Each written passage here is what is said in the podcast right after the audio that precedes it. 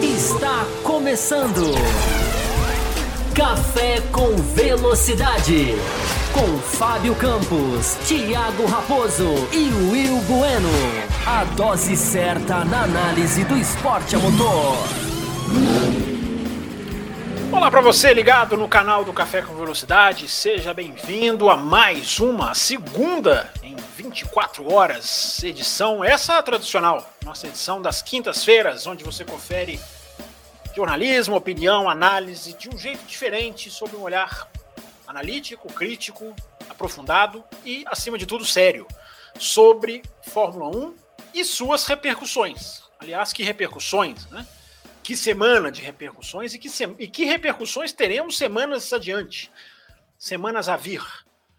Sejam todos muito bem-vindos. Fábio Campos aqui com vocês. Tivemos um bloco ontem, começamos já essa edição, já sabendo que teremos mais de uma hora e meia, porque já batemos uma meta estipulada para dois dias de superchat, já batemos ela ontem. Então a meta de dois dias já foi batida ontem.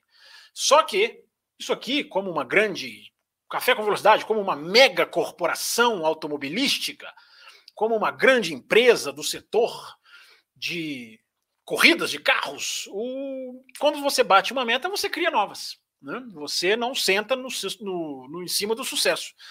Você não sei, quase falei aqui uma coisa errada, mas enfim, você não uh, senta nos louros da vitória. Então hoje nós temos meta. Temos meta que, se batermos uma meta alta de 15 super chats, a gente vai trazer uma coisa diferente aí nessas férias da Fórmula 1. Não vou falar o que, que é, é uma coisa que ainda tem que ser desenhada, mas uma meta que vai ter uma, vai ter uma, vai ter uma recompensa, vai ter uma recompensa. Então temos uma meta de 15, hein? Se ontem tivemos 20 num programa mais curto, eu tenho convicção de que poderemos chegar a 20. Até porque temos aqui já 44 pessoas online acompanhando nessa abertura. Hoje nós vamos falar. Hoje nós vamos falar tudo o que tem que ser falado sobre Piastre, sobre Renault barra Alpine, sobre Alonso, e se vocês quiserem falar mais do Grande Prêmio da Hungria, evidentemente vamos falar também. Hoje, se a garganta falhar, eu termino esse programa com linguagem de Libras, linguagem dos sinais. Hoje a gente fala tudo. Hoje a gente vai com tudo para responder quem tiver aqui no nosso chat, como por exemplo o nosso Bernardo da Silva Scheid, o Major, o André Almeida, a Camila Reis do Amaral, que é sempre muito bem-vinda aqui e no nosso grupo de WhatsApp, o Charles Câmara, grande Charles Câmara, Daiane Maria Cândido, que também é membro do nosso canal, também é, uh, e está sempre contribuindo aqui também nas nossas lives. O Lucas, que também é membro do nosso canal, já deu aqui um alê, mensagem dele aqui na tela, só para vocês verem, Lucas A. É o nome dele. O Jonatas Rodrigues, a Graziela, também apoiadora, também membro do canal, está aqui no nosso, no nosso chat. O Marcelo Pimenta, porque Tá aqui porque eu fechei o grupo, certamente. Vocês não sabem o prazer que me dá bloquear o grupo. O Rafael Brandão, o Pablo Breno, lá todos, cara, bloqueei o grupo, vem os caras que moram no WhatsApp, já estão todos aqui. O Márcio Zaparoli, Zaparoli. A Mel Maganha tá aqui também, a Mel, legal, tá aqui com a gente. O Hugo também, tem gente de apoiador aqui, tem um monte. O Pedro Henrique Alves, que é tuiteiro dos Quatro Costados. A Joana tá aqui a mensagem dela na tela, ó. Tá aqui que para vocês verem o símbolozinho aqui, ó. Esse símbolozinho aqui é membro do canal. A Joana também é membro do nosso canal. E está aqui já dando o seu alô. Uh, o Marcelo Davi, não sei se eu já citei, e o Hugo, que também não sei se já citei, que é membro do nosso canal. Então, temos a meta de superchats, não vai mudar o tamanho do programa, pode mudar um pouquinho, vai, vamos lá, vamos, vamos. Hoje, hoje quem manda aqui não é Raposo, não é o Will, hoje quem manda aqui sou eu. É... Todo mundo deixando o like. Hoje nós temos muito assunto para falar e eu já vou emendar. Mas o recadinho, né? O recadinho que você não pode deixar de enfim, de ter, de receber, para você poder agir. Você que esquece do like toda hora, deixa o seu like. E você se inscrevendo no canal também, você fica ligado nos nossos vídeos, nas nossas atrações. Se a gente bater a meta hoje, não vai ser uma atração de vídeo, hein? Não vai ser uma atração de vídeo. Vou deixar esse suspense aqui, vou deixar esse suspense no ar. Tá? Você pode seguir o Café nas redes sociais, nossas redes sociais estão crescendo de forma exponencial. Se você quiser seguir no Twitter, está aqui na tela, o arroba Café Velocidade. Se você é Instagramzeiro, não é twitteiro, você é Instagramzeiro, você tem também aqui o Instagram, arroba café, underline, com underline, velocidade. E se você é facebookeiro, uh, você tem também aqui o barra café velocidade. Cada um é feito de um jeito, cada um tem uma escrita, porque o Raposo assim o quis, assim escolheu. Esses endereços vão ficar passando aqui na tela embaixo várias vezes durante o programa, assim como o nosso programa de apoio. Que se você gostar do nosso trabalho, se você está conhecendo o nosso trabalho, se você gostar da pegada do café, não só do Além da Velocidade na quinta, mas o café, que é o nosso é o nosso produto principal na segunda-feira, você tem a opção de clicar aqui no apoia.se, clicar não, né? Você tem que ir lá. Mas o endereço está aqui, facílimo. E aí lá você pode apoiar o nosso trabalho com a quantia que você quiser, puder, com a forma de pagamento que você achar mais conveniente. Qualquer quantia no café está fazendo enorme diferença. Então, tá dado aqui o recado. Vai ficar passando aqui. Vai ficar passando aqui na tela mais um tempinho. E hoje a gente tem muita coisa para falar. Deixa eu chamar aqui. Não, já chamei no Twitter hoje. Já, já, já, chamei a galera aqui no Twitter. Deixa eu ver se nós temos além da velocidade no Twitter. A hashtag além da velocidade no Twitter. Nós começamos sempre por lá, né? A não ser que tenha um superchat. Ontem, quem acompanhou o primeiro bloco, a primeira edição do Além da Velocidade ontem, viu que só quem fez superchat que teve a pergunta lida, né? Sim, fazer o quê, né? Não era a ideia, mas é dores do crescimento. Teve tanto superchat, pessoal bateu tanto a meta, veio tão de uma maneira tão é, colaborativa. Né, pensei, demorei, mas veio, né? O pessoal veio de uma maneira tão colaborativa que a gente bateu ontem e, e, o tempo, como ontem o tempo era mais curto, a gente só teve superchat. Hoje não, hoje nós vai dar tempo, hoje nós teremos tempo de ler com calma aqui as mensagens é, lá do que vocês mandarem por aqui. Como eu ainda não identifiquei superchat, vocês, quando a meta é indefinida, vocês vão fazer jogo duro, né? Vocês vão fazer jogo duro. Mas tudo bem, a meta batida ontem será cumprida, evidentemente. Mas como não tem nenhuma mensagem para passar na frente, porque superchat tem prioridade, eu nem sei se eu expliquei isso. Superchat aqui tem prioridade de participação. Fica aqui o lembrete, enquanto eu vou buscar as três mensagens que chegaram no Além da Velocidade, as três do Cesarino, né? A galera gosta, né? Nunca tem ninguém que manda uma pergunta só. É, a galera manda logo três, quatro. E o Cesarino mandou 20 minutinhos atrás, hein? Atrasadinho. Não escutei o programa de ontem, diz ele. Já, já não deveria estar tá lendo, né? Vou mandar as perguntas, mas não sei se foram tratadas ontem. Ah, Cesarino, você vai repetir pergunta e eu vou cair nessa? Uh, vamos ver, a primeira que ele manda aqui, ó, da primeira de duas, já que a outra era dizendo que não ouviu o programa. Que absurdo, né? A tendência era o Ricardo ficar na McLaren mais um ano, mas esse coração de mãe da McLaren, onde sempre cabe mais um, está empurrando o Ricardo a pensar na Alpine em 2023? Olha lá, gente, eu já começo, já vou começar a dar a real aqui sobre esse assunto. Olha, gente, foi um trabalho quase eu me senti jornalista investigativo, cara, porque fui pegando umas peças do quebra-cabeça, principalmente tentando decifrar o que que Alpine quis com o que ela fez e o que o Piastre fez. É, o que o Piastre quis fazer, né, quis dizer, qual, o que, que tem por trás. Então eu, eu juntei muita informação e vou falar aqui hoje, daqui a pouco. Mas eu vou responder o Cesarino porque ele está falando do Ricardo. É, como tudo indica, Cesarino, que o Ricardo, é, tudo indica que o contato do Piastre é a McLaren, as costas quentes do Piastre uh, são a McLaren? Ou é a McLaren? A gente pode falar são McLaren, porque a McLaren, a McLaren são várias, né? A McLaren da Índia, a McLaren da Fórmula E, a McLaren da Fórmula 1. E a McLaren do, do Extreme E, por exemplo, a McLaren é em vários campeonatos. Uh, então, tudo indica que quem é, é uma indicação. É uma indicação. Não existe nenhuma comprovação até o momento que eu tenha visto ou que eu tenha apurado, de que seja alguma outra equipe que o Piastri tenha na manga. Tudo leva a crer que é a McLaren. Por que, que leva a crer que é a McLaren? Porque ele já tem um acordo com a McLaren. Ele já foi na McLaren, já fez o assento, sabe? O, o assento que é personalizado com o corpo do piloto, já moldou o assento. Ele já é o piloto da McLaren, já acordado com a Alpine, lá atrás, claro. Caso Norris ou Ricardo tenham algum problema, se Ricardo ou Norris tiverem um problema como Covid, por exemplo, vamos torcer para que isso não aconteça de maneira nenhuma, é, quem assume é o Piastre, mesmo como piloto da Renault, mesmo como piloto da Alpine. É... Há uma grande dúvida, inclusive, né, sobre quem serão agora. Isso muda um pouco. Muita coisa muda um pouco e muita coisa muda um muito. Mas agora, quem vão ser os dois pilotos da McLaren? Poderia ser o Piastri, um deles, tinha tudo para ser. Agora não vai ser. Independente do que vai acontecer, acho difícil, a não ser que já haja alguma coisa também assinada. Nesse sentido, que não há informação. Eu tô vendo muita gente dizer. Eu tô vendo muita gente crucificar Piastre, crucificar Renault. Eu tô vendo muita gente julgar o caso como se tivesse acesso ao contrato, cara. Ninguém sabe o que está escrito no contrato. Então não esperem aqui hoje, vocês já conhecem, vocês que já conhecem o café, sabem que aqui achismo é sob medida. O achismo aqui ele é sob medida.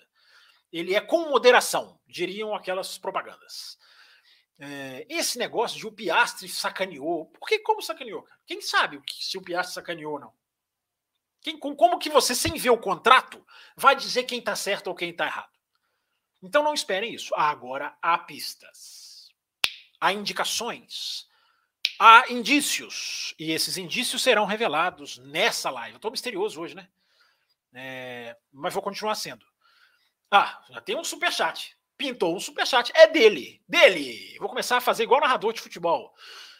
Do nosso patrocinador oficial. Será que a gente vai bater a meta hoje, Carlos Eduardo? O Carlos Eduardo, ele é patrocinador oficial do, do Além da Velocidade, porque ele não falha nunca. Ele é membro do canal e ele está sempre aqui mandando a sua contribuição, que ajuda demais. Carlos, a gente vai pensar uma recompensa para você, cara, nessas férias aí, porque você merece. Boa noite, Fábio. Alguma possibilidade de termos Alonso e Mick Schumacher na Aston o ano que vem? Olha, Carlos, até onde eu saiba, essa possibilidade é zero. Porque para isso acontecer, quem teria que dar lugar é o filho do dono da equipe. E não há menor indicação, há o menor indicativo disso vai acontecer. Eu acho que um dia isso vai ter que acontecer. Né? Mas não agora que a Aston Martin está em estruturação. A Aston Martin é uma equipe em estruturação. Aliás, é muito curioso, né? é muito chamativo e é algo que o jornalismo não pode deixar de apontar o dedo. Que enquanto a gente não sabe o que vai acontecer com o Ricardo, enquanto o campeão da Indy sonha com a Fórmula 1, enquanto a gente não sabe o que vai ser com promessa da GP2, da Fórmula 2, enquanto a gente não sabe se o De Vries que ganhou Fórmula E e Fórmula 2 vai ter, vai entrar, não vai entrar, enquanto a gente não sabe se o Van Dorn ainda tem alguma chance na categoria, eu acho que mereceria. Enquanto todo mundo se descabela, o Lance Stroll assiste de camarote. Já pararam para pensar nisso? São coisas que são nessa hora que a gente tem que lembrar. Se a imprensa quer esquecer e aceitar a posição do Stroll, que parece absolutamente claro, não é uma coisa que eu, como jornalista, faço, porque uh, o Stroll não é um mau piloto, mas as razões que colocam o Stroll lá são absolutamente derrogatórias para o esporte. Então, esse é o momento de se fazer essa reflexão. Esse é o momento de se fazer essa reflexão.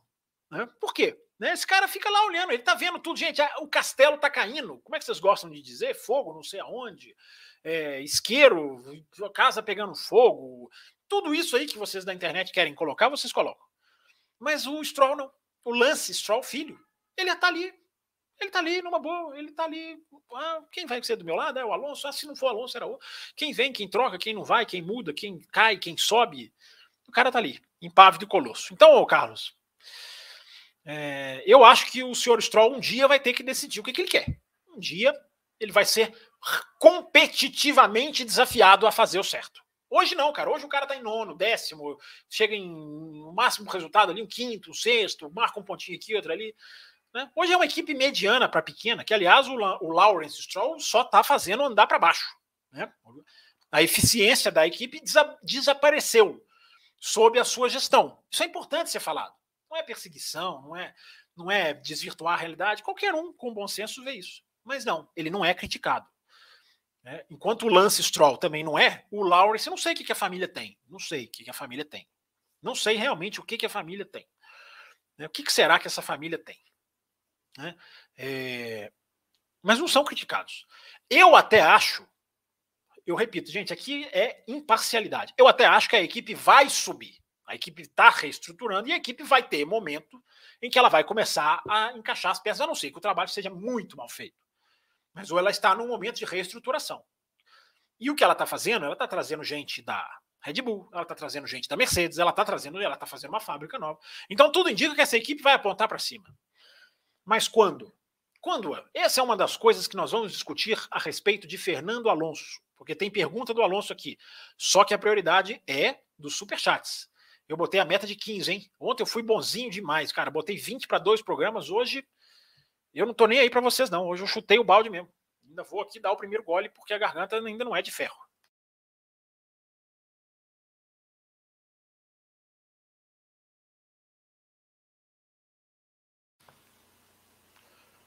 Vamos continuar. Obrigado, Carlos. Obrigado mesmo pela sua contribuição, cara. Você vai ter um presente especial aí, uma recompensa. Vamos pensar alguma coisa aí, cara. Essa mensagem que está aqui na tela é a hashtag Além da Velocidade. Tem mais uma para eu ler do Marcelo Cesarino, mas a prioridade é aquele que fura fila, passa na frente, muda de equipe sem precisar né, de conflitos contratuais. É o Superchat. Então vamos aqui passar para o Superchat da Alice. Que legal, Alice Top Topaxana. Uh, eu acho que é isso, não sei se eu estou falando direito. Topaxanas. Obrigado, Alice, pela sua, pela sua mensagem. A McLaren Race está criando um monopólio de pilotos de qualidade. Como você acredita que ficará à disposição deles da Fórmula 1 e de Fórmula E? Cara, essa pergunta ninguém sabe, hein, Alice? Mas vamos lá, vamos tentar aqui desenhar. É... O Ricardo,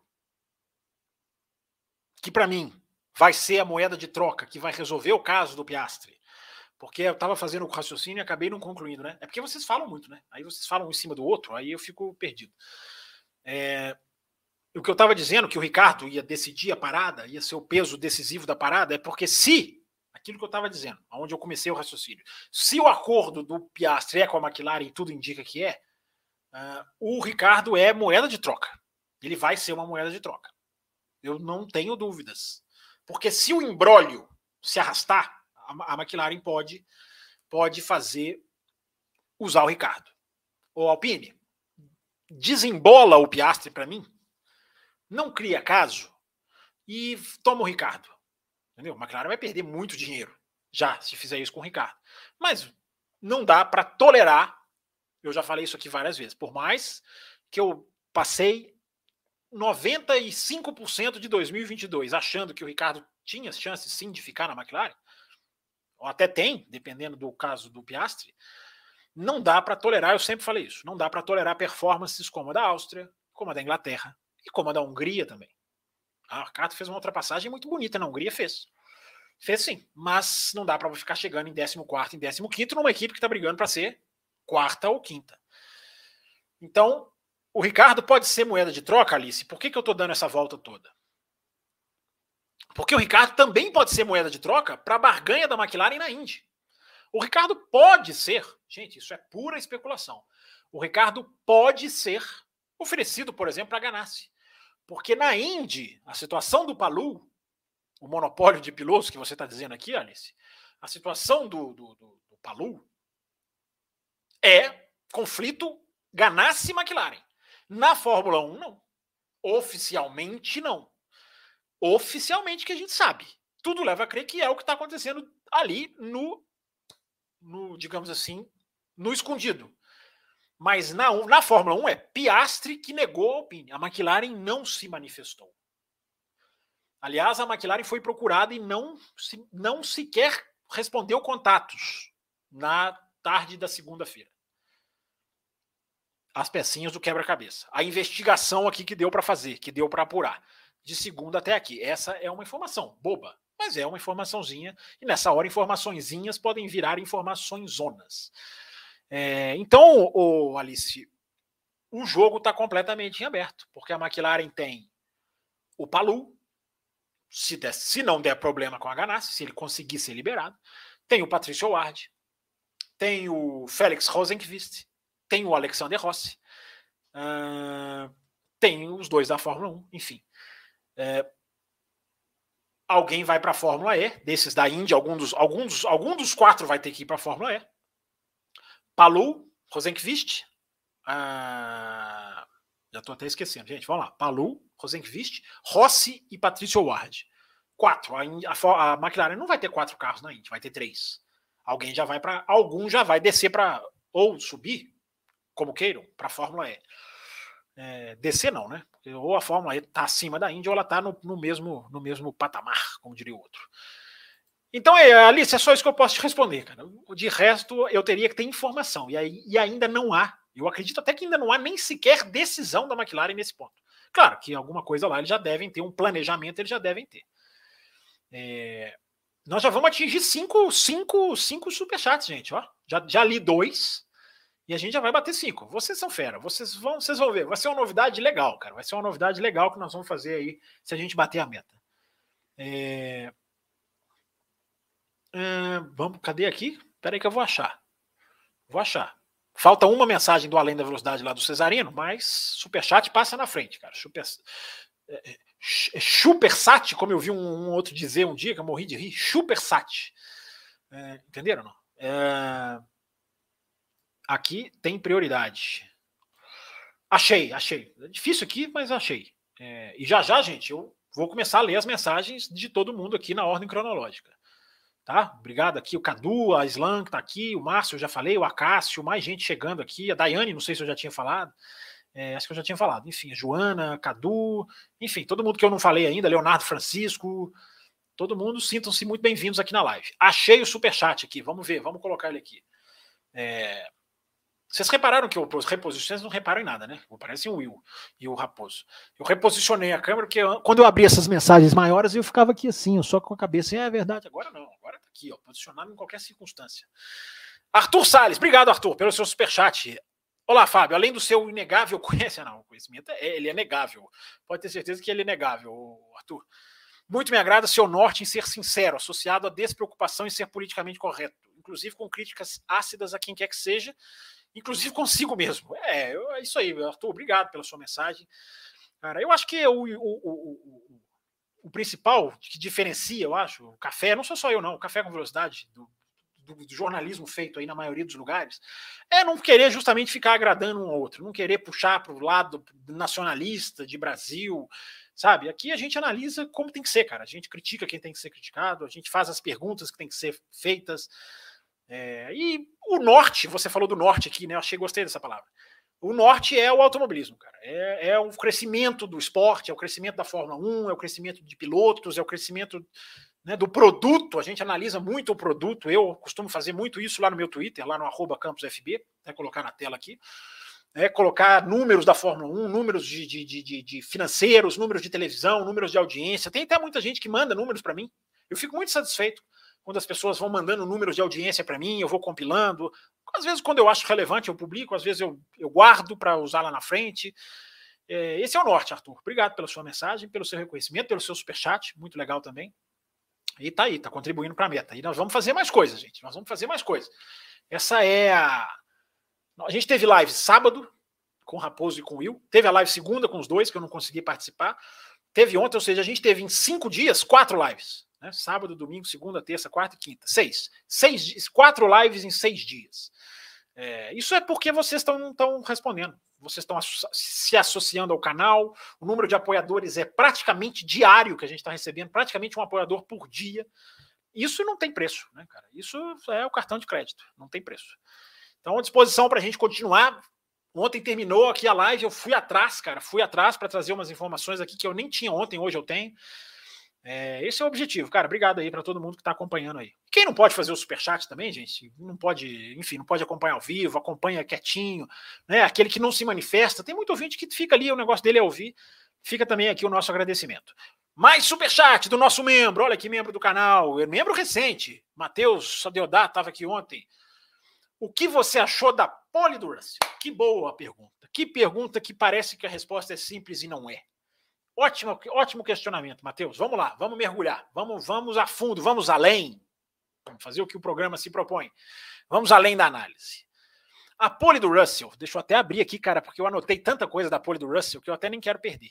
É, a pole do Russell foi uma das. Eu acho que ela é um dos resultados mais surpreendentes dos últimos anos ela é mais surpreendente que a vitória do Pérez, que a do, vitória do Ricardo, que a vitória do Gasly, porque essas é uma corrida que foi se desenhando. A do Russell, a pole do Russell, a pole da Mercedes, ela não foi se desenhando. Ela não foi se desenhando, ela veio do nada, ela veio absolutamente do nada, num circuito que não favorecia a Mercedes, numa temperatura que era para jogar contra a Mercedes, né, numa dificuldade de pneu que a Mercedes tem, É, enfim, no, a pole do Russell, Matheus Adeodato, ela é tão surpreendente e ela é tão fantástica que o Russell não fez o, o tempo mais rápido em nenhum dos três setores que compõem a volta da pole, evidentemente. Olha que coisa impressionante. O cara, quando ele é mais rápido em um ou dois setores, você entende completamente. É comum isso, dada a diferença técnica de, de, entre setores na maioria das pistas.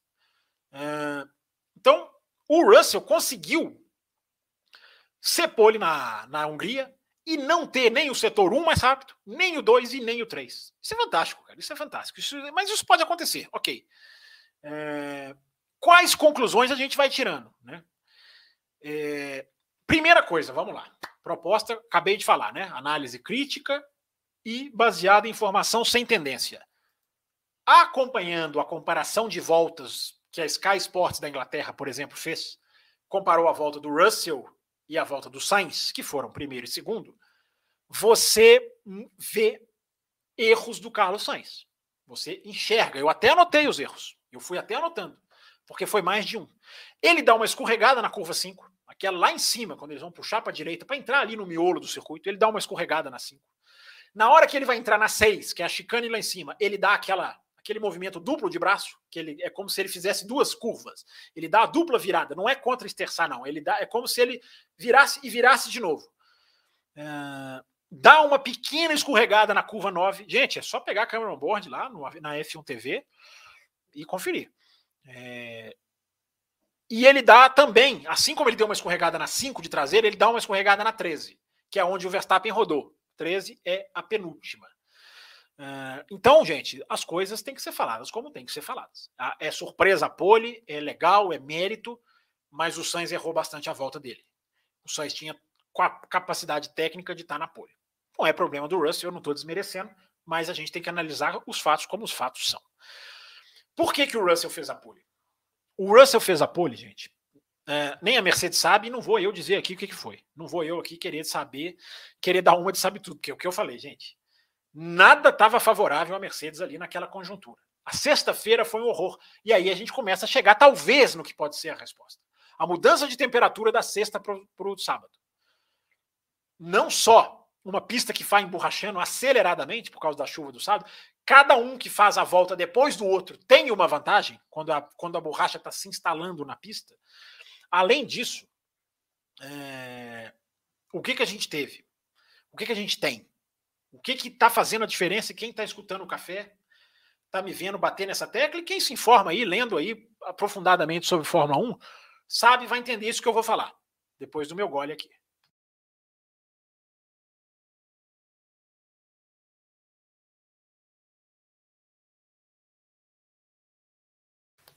Hoje em dia, gente, mais do que característica de reta, mais do que capacidade de gerar uma boa curva, seja de alta, seja de média, seja de baixa, mais do que a adaptação de um veículo a um traçado, que é uma coisa que nós crescemos aprendendo. Hoje isso está em segundo plano. Eu sempre digo para vocês: atualizem o software. A gente tem que atualizar, porque a gente está cobrindo um mundo que se atualiza a cada dia. Não é nem semana, é cada dia. Né? A Fórmula 1 está se adaptando, está tá evoluindo. Hoje, mais importante do que o casamento de um carro com a pista, que o casamento de um carro até com o estilo de um piloto, talvez, é o casamento do carro com os pneus. São os pneus que explicam a Ferrari destruir a Red Bull na Áustria, com todas as retas e a altitude da Áustria. É o pneu que explica, no outro final de semana, a Red Bull golear, digamos assim. A Red Bull nadar de braçada. São os pneus que explicam tudo. E eu acho que a explicação para a pole do Russell está nos pneus, porque nós tínhamos uma temperatura de pista de 55 graus na sexta-feira e 20 e tantos graus, às vezes 20 alto, às vezes 30 e alguma coisa baixa. Gente, isso é um universo de diferença. Estou falando de temperatura de pista, não do ar. Claro que do ar não chegaria a 55. Ainda não. Deve estar chegando lá, né? Já já a gente chega lá. Tem lugar no mundo aí que já deve chegar. Então, essa mudança é muito brutal. E como a Mercedes mudou brutalmente, a gente não pode descartar essa mudança. Vejam a explicação do Russell para a Pole. O que, que o Russell fala quando ele vai dar a entrevista?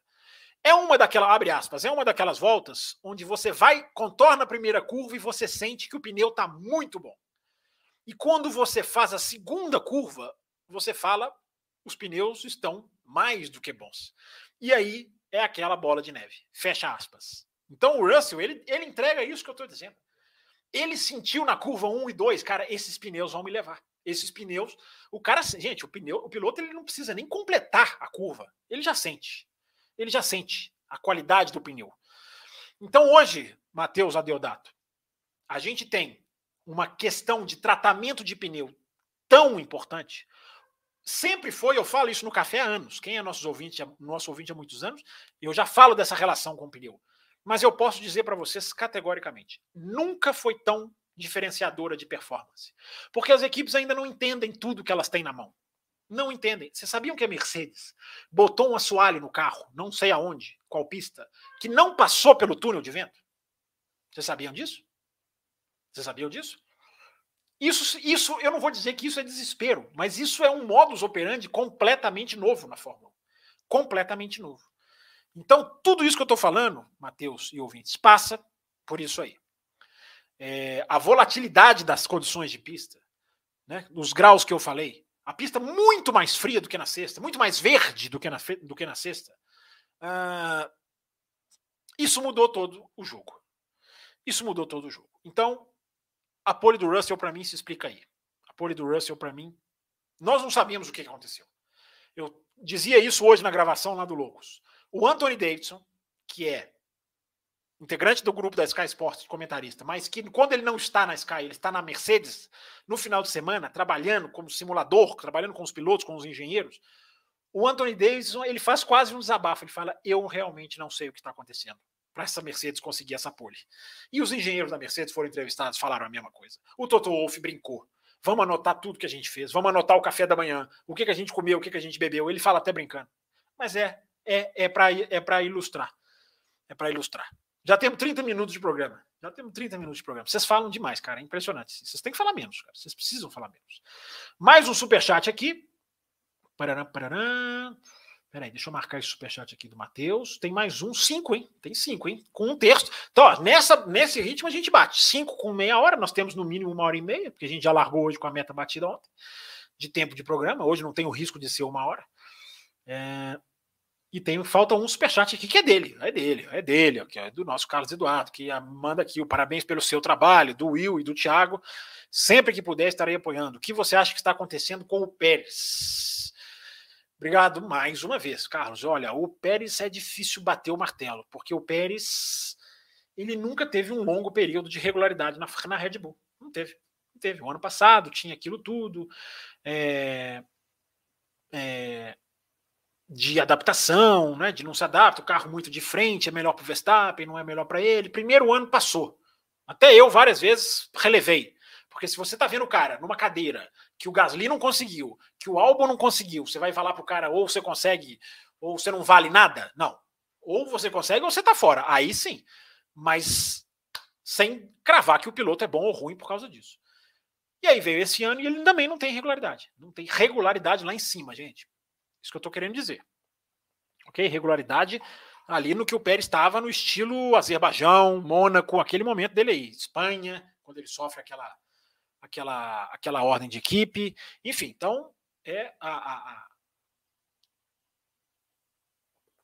a, situação do Pérez é essa. É um cara que está brigando num nível acima dele, acima do dele. É, e que às vezes vai bem, às vezes vai mal. Eu acho que é isso. Agora, né? está cumprindo um papel que a equipe quer que ele cumpra. Né? Não está incomodando ninguém, não está não tá deixando ninguém, digamos assim, com dor de cabeça que o Pérez está fazendo. Não está. Porque a equipe quer a equipe quer ele mais ou menos ali aonde ele está mesmo. Entendeu? É, vamos lá. Vamos continuar. Então, deixa eu matar aqui a última pergunta do Além da Velocidade aqui no Twitter, hashtag.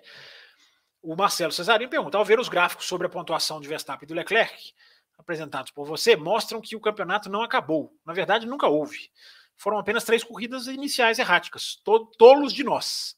Não fomos tolos, o Cesarino. Eu tenho, eu tenho dito isso ao longo dessa semana. Eu tenho dito isso ao longo do. Ao, após, melhor dizendo, o Grande Prêmio da Hungria. Né? Nós vamos chegar à conclusão de que o campeonato nunca existiu. Não houve briga pelo campeonato. Porque os números a que o Cesarino se refere, que eu coloquei lá no meu Twitter, é... deixa eu até puxar eles aqui, ó. Eu vou pegar um trecho aqui, ó.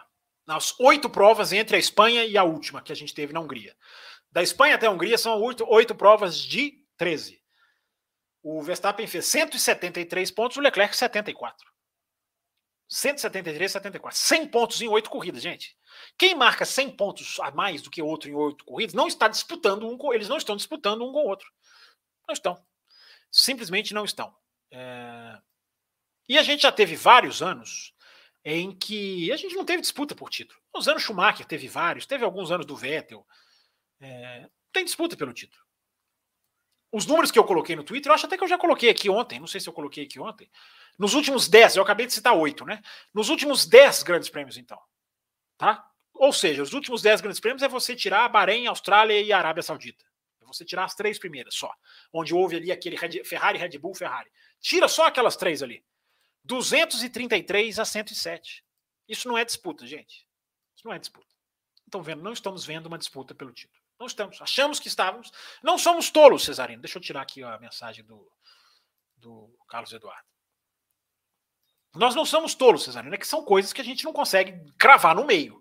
É lá na frente, é lá na frente. Acho que talvez chegaremos a essa conclusão. Acho que já podemos, talvez, até desenhar, embora o campeonato possa ganhar uma vida, ou não. Ah, sei lá, quebra, não sei o quê. É... Mas não, não, não, temos briga, mas não é, é, é, o tipo de coisa, Cesarino, que a gente que a gente que a gente não que a gente precisa de um tempo para chegar a essa conclusão. Porque an, até antes da Hungria, todo mundo achava que tinha. Alguns achavam menos, outros mais, uns, uns decretaram antes, outros depois. Quer uma assinatura da F1 TV? A faixa é extra forte, é só você assinar. Ela é a faixa em que você entra com apenas um real por dia, você está na faixa mais alta do café de, de apoio. Você já está na faixa de melhor premiação, onde você ganha todos os brindes do café, todas as facilidades de ser um apoiador ou membro. Então, com um real por dia, você está na faixa extra forte, que, entre outras cocitas, tem assinatura. Em breve vai acontecer. Eu já disse ontem, nós já estamos com a com a, a, a com o sinal liberado para mais uma senha. E já já a gente vai sortear. E essas, esses sorteios vão acontecer constantemente, viu, gente? Então, se você perdeu um sorteio, não desanime. Você tem chance de ganhar é, futuramente. Vamos lá, vamos para o chat. Vamos fazer o que não fizemos ontem. Vamos ler. Não, não, não, não. Porque nós temos mais superchats. Ah, vocês que não fazem superchat, vocês estão correndo um risco enorme. Mas vamos lá, prioridade para o superchat.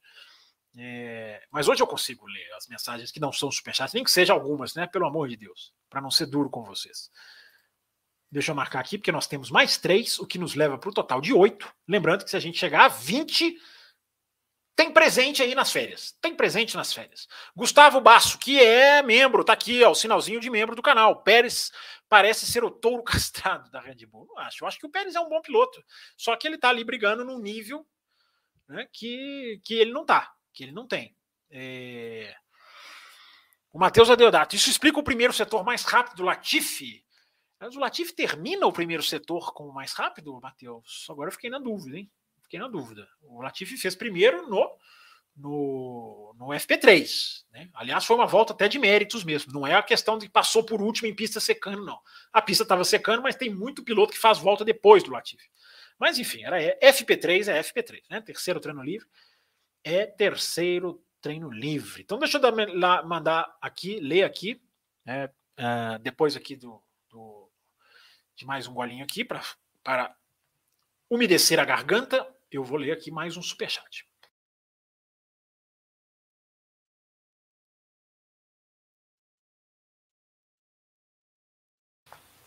Hoje nós vamos destro, des, destrinchar, destroçar não. Podemos destroçar também, né? Nem que seja a garganta. Hoje nós vamos destrinchar Alonso. Por quê? Por quê? E Piastre. Vocês decidem qual que a gente vai falar primeiro. Daiane, nossa grande Daiane, é apoiadora, tá lá no grupo, tá lá no nosso grupo, é apoiadora e manda aqui também um superchat, tá? Nossa grande Daiane aqui, que ganhou a F1 TV. Daiane é premiada da F1 TV. Tô falando para vocês de ganhar a F1 TV, a Daiane ganhou, foi a última sorteada. É, Hamilton com mais pódios do que o Leclerc. Mérito da Mercedes ou incompetência da Ferrari? Eu acho que os dois, Daiane, os dois. não dá para apontar uma causa só, não, porque o Leclerc tinha que ter mais pódios do que o Hamilton, principalmente pelo começo do ano. Agora não. Agora a chance dos dois conseguirem pódio é até parecida. Embora o Leclerc ainda tenha carro para chegar mais à frente do Hamilton, né? Mas digamos que a chance deles conseguirem pódio antes de um final de semana começar não é tão diferente, mas no começo do ano era. Né? Gente, não tenham memória curta. Lembrem-se da uh, do que foi o Bahrein, a Mercedes no Bahrein, Mercedes na Arábia Saudita. Né? O Hamilton não passou nem do Q1 na Arábia Saudita. Ah, tá experimentando coisas no carro, coisa e tal, e vai, e vai que vem, vai que vai. É, mas o Russell passou. O Russell passou. Então, eu acho que é os dois. Eu acho que os dois. A Mercedes, absolutamente competente, e a Ferrari, absolutamente vacilante, hesitante. Né? É... Obrigado pelo seu superchat, Daiane, pela sua audiência, pelo seu apoio. Enfim. É... Agora sim eu posso conseguir fazer o que eu não consegui fazer ontem, que é ler as mensagens de vocês, nobres mortais. Isso, se não aparecer, vocês já repararam né, que os, que os, super, os super chateiros é, eles esperam o momento e são né, pontuais, assim, eles são como, como digamos, atiradores de elite. Eles, na hora, eles dão ali o disparo. É, se eu não pulei nenhum superchat, eu vou agora subir, subir, subir, subir aqui a nossa barrinha até o começo da live para que eu possa cronologicamente começar a atendê-los. A primeira mensagem que aparece aqui para mim é o Gohu, que é o Hugo, que é apoiador, que dá boa noite a todos, boa live, up like. Falar nisso, como é que tá o like aí, gente? Deixa eu ver aqui, deixa eu ver aqui. Temos 168 pessoas ao vivo, o que é ótimo, um ótimo número, e 123 likes. Né? Poderíamos estar mais likeados, que horror essa expressão, né? É, poderíamos estar mais likeados do que estamos. Mas tudo bem, não estamos com a taxa decepcionante de like, não. Tem sinalzinho de superchat aqui. Latifi fez o primeiro setor mais rápido do que um. Não, não, não, não, tinha, não estava me lembrando dessa, não. É, mas se você está falando, está registrado aqui. Obrigado, Matheus. É, isso aí pode ser por uma série de fatores, né? Aquecer o pneu demais, aí você mata o pneu no final da volta. Né? Pode ser por muitos fatores. É... Tem muita pergunta aqui para gente, a gente responder. Vamos lá, vamos lá, vamos lá. Vamos, deixa eu ver a primeira aqui. Do próprio Hugo, ó. Pessoal mandando um oi aqui. Alô, boa lá, boa noite, tudo. Mas o Hugo ele, ele já emenda também uma pergunta aqui, mandada bem no comecinho da live. Agora eu vou, vou na ordem cronológica, tá, gente? Só, só ultrapassando com os superchats que têm prioridade, furam a fila aqui. Vocês gostam de furar uma filinha? Pode falar. Então podem fazer o superchat que aqui vocês furam a fila. Nas férias da Fórmula 1, diz o Hugo, é, as equipes param com os projetos de desenvolvimento e atualizações. Mas como monitorar e fiscalizar todas as fábricas? Isso é possível ou é pura fantasia? Essa pergunta é muito boa, Hugo, porque é o seguinte: a Fórmula 1 fica sem correr por quatro semanas. Ou seja, ela teve essa, ela teve essa corrida agora, né, no dia. Vou até abrir meu calendáriozinho aqui para falar a data certinha. No dia 31, teve a corrida. Ela vai voltar no dia 28, próxima corrida, no dia 28. Ou seja, são quatro semanas. Dessas quatro semanas, a Fórmula 1 tem que parar por duas. Ou seja, neste momento, quinta-feira que nós estamos gravando, a Fórmula 1 ainda está trabalhando normal. Porque ela trabalha na semana pós-corrida, para duas semanas e volta, evidentemente, na semana pré-corrida. Então, essa semana do dia 1 ao dia 5, ela está trabalhando. Na semana do dia 8 ao dia 12, falando segundas e sextas, tá, gente? Do dia 8 ao dia 12, fábricas fechadas. Do dia 15 ao 19, fábricas fechadas. Mas do 22 ao 26 ela já está funcionando, até porque 26 os carros já estão na pista na Bélgica. Já é a sexta-feira de treinos. Aí você pergunta, muito bem perguntado, Hugo, como monitorar e fiscalizar todas as fábricas? Do mesma maneira que a FIA monitora o uso do túnel de vento e o uso do CFD para fazer aquele escalonamento de que quem está melhor usa menos, quem está pior usa mais. A FIA tem um software que ela monitora o uso dessas instalações. E mesmo se não tivesse, Hugo, férias, essas férias de verão são coisas até de sindicato, cara. Os caras têm que parar por duas semanas. Então, isso que você está dizendo aqui, ó, param com projetos de desenvolvimento e atualizações, é mais ou menos. Porque nessa semana elas estão e na semana pré-bélgica elas também estarão trabalhando. Então, é, na prática, Olha como esse programa vai além. Na prática, é como se não houvesse férias. Porque vai colar a semana pós-Hungria com a semana pré-Bélgica. É como se tivesse um dominguinho feliz e contente sem corrida. Na prática é isso. Então vai ter desenvolvimento. Há desenvolvimento. Não tanto quanto o período inteiro sugere. Porque os caras saem de férias mesmo. Aí você vai falar assim, Fábio, ok, eles fecham as fábricas, ninguém vai na, na fábrica. Será que nenhum Adrian Newey da vida leva trabalho para casa? Evidentemente que leva. Evidentemente que leva. O cara que é mais cabeça, o cara que é um engenheiro mais mais sênior, mais master, mais importante, evidentemente o cara vai levar ali, vai pensar, vai estar ali ligando para o chefe. Os caras vão estar trabalhando. Mas a fábrica não. A fábrica tem que fechar. As fábricas têm que parar. É, então, acho que essa é a melhor maneira de responder a sua pergunta, Hugo. É, com as leis europeias e com, esse, e, com, e com o funcionamento real da, da Fórmula 1. Isso eu descobri numa corrida na Europa, tá? conversando com gente da Fórmula 1. Na, na, na, na, foi na Bélgica mesmo. Foi na Bélgica mesmo que eu, que eu aprendi isso. Uh, vamos continuar. Vamos lá. Olha o Major aqui, ó. Major, estou aqui para a parte 2 e já deixei o meu like. É isso aí, Major. É... Pessoal reclamando que eu travei. Não, o grupo fechado. Cara. Grupo de WhatsApp, no momento da live, eu dei colher de chá para vocês ontem, cara. Ontem, que era programa extra, eu não fechei. Vocês ficaram lá, em vez de ficarem aqui discutindo, ficaram lá, né? jogando conversa fora, como sempre. É... Então, hoje não, acabou. Cheguei lá e fechei o grupo mesmo. E, e, nem sei se vou abrir hoje. Vai depender de como eu terminar a live em relação ao meu humor. É, boa noite, pessoal. Dá aqui o, Jon, o Jonatas. É, a Graziela está aqui, ó. Dislike, com todo, em todo vídeo com o grupo travado. Esses cidadãos, eles preferem o grupo do que as lives. Vocês não tenham dúvida disso. Vocês estão tendo aqui a prova aqui no chat. Né? Não, não, não, passarão, não passarão. É grupo fechado mesmo. E só abro se, se, se forem bonzinhos. É, Charles Câmara, nosso Sync Header está aqui, ó. Fábio, está na cara que Alonso e Alpine tinham algum acordo verbal de confiança e por isso o Otmar não exerceu a opção do Piastre. E o Alonso agiu maquiavelicamente e mentiu. Charles Câmara, vamos lá. Vamos, vamos trazer o Alonso para frente, então, já que você magistralmente é, puxou bem aqui o assunto. É, não está na cara nada disso, Charles. Acordo verbal não existe Charles, não existe acordo verbal, existe negociação.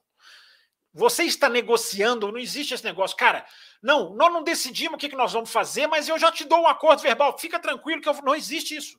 Não existe isso, Charles. Não existe isso, cara. Não existe acordo verbal. Acordo verbal, se fosse com outra equipe, com outra coisa, você podia. O cara está negociando uma renovação de contrato, que é o caso do Alonso. E é isso que nós vamos entrar agora. O cara está negociando uma renovação. Não existe acordo verbal, cara. Não existe. Você está negociando. Como é, que você vai, como é que você vai acordar verbalmente uma coisa que você está ainda chegando no, no, no, no, no acordo? É... Uma coisa que você diz aqui, que é o Otmar não exerceu a opção do Piastre. Aí, meu amigo, não é culpa do Alonso. Aí não é culpa do Alonso. Se chegou no dia 31 de julho, que é o dia sugerido pelo Gary Anderson, que é uma das figuras mais inteligentes e mais por dentro da Fórmula 1, porque é engenheiro, já trabalhou tantos anos na Jordan. O Gary Anderson disse: 31 de julho normalmente é o prazo em que você tem que exercer a opção do seu contrato ou o seu contratado, entre aspas, está liberado.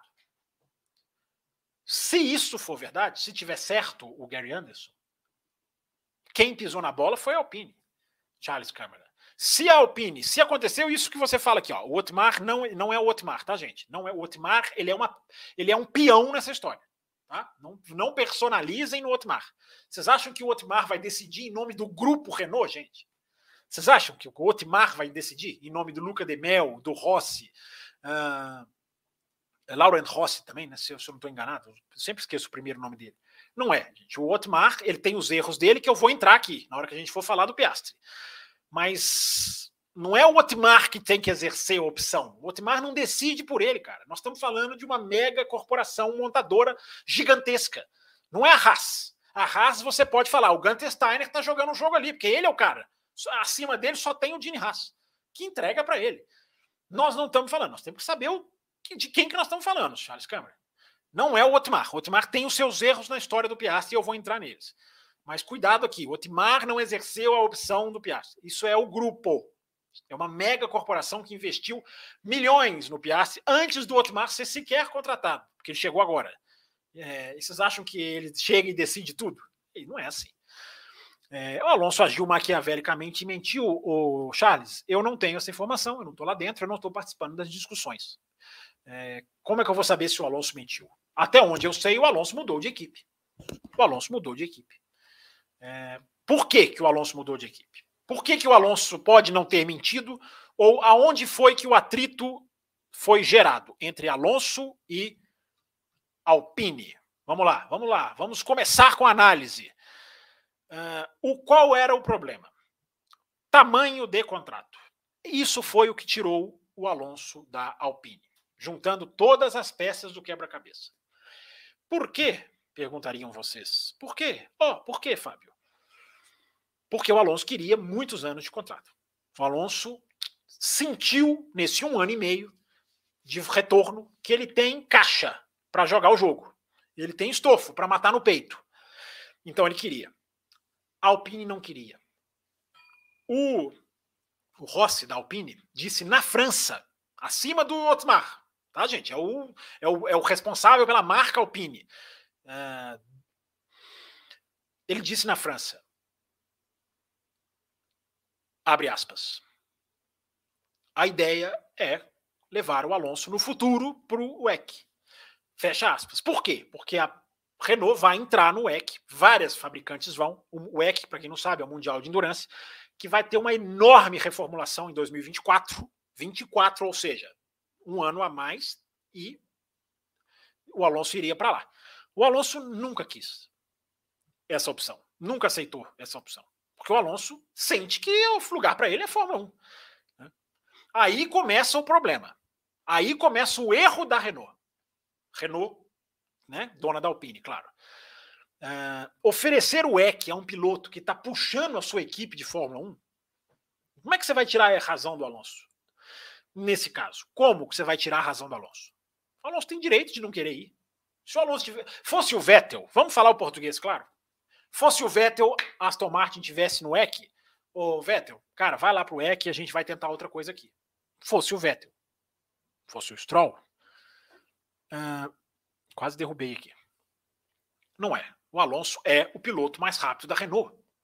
E isso encheu o Alonso de barganha, ou de material para poder barganhar. Porque ele é o cara mais rápido da equipe. Ele é o cara que puxa a equipe. E aí vem o segundo erro da Renault. Erro crucial. Erro que eu apontei lá atrás. A Renault deu segurança total ao seu piloto mais lento. Não é que o piloto é ruim, que o piloto não merece, que o piloto não faz nada, é claro que não. O Ocon é um piloto muito eficiente. Mas a Renault trancou o seu piloto mais lento, a sua cadeira mais lenta, a menos rápida, para não denegrir a imagem do Ocon. Eu ia falar Ocon no diminutivo, mas é perigoso. Uh... O grande problema foi esse.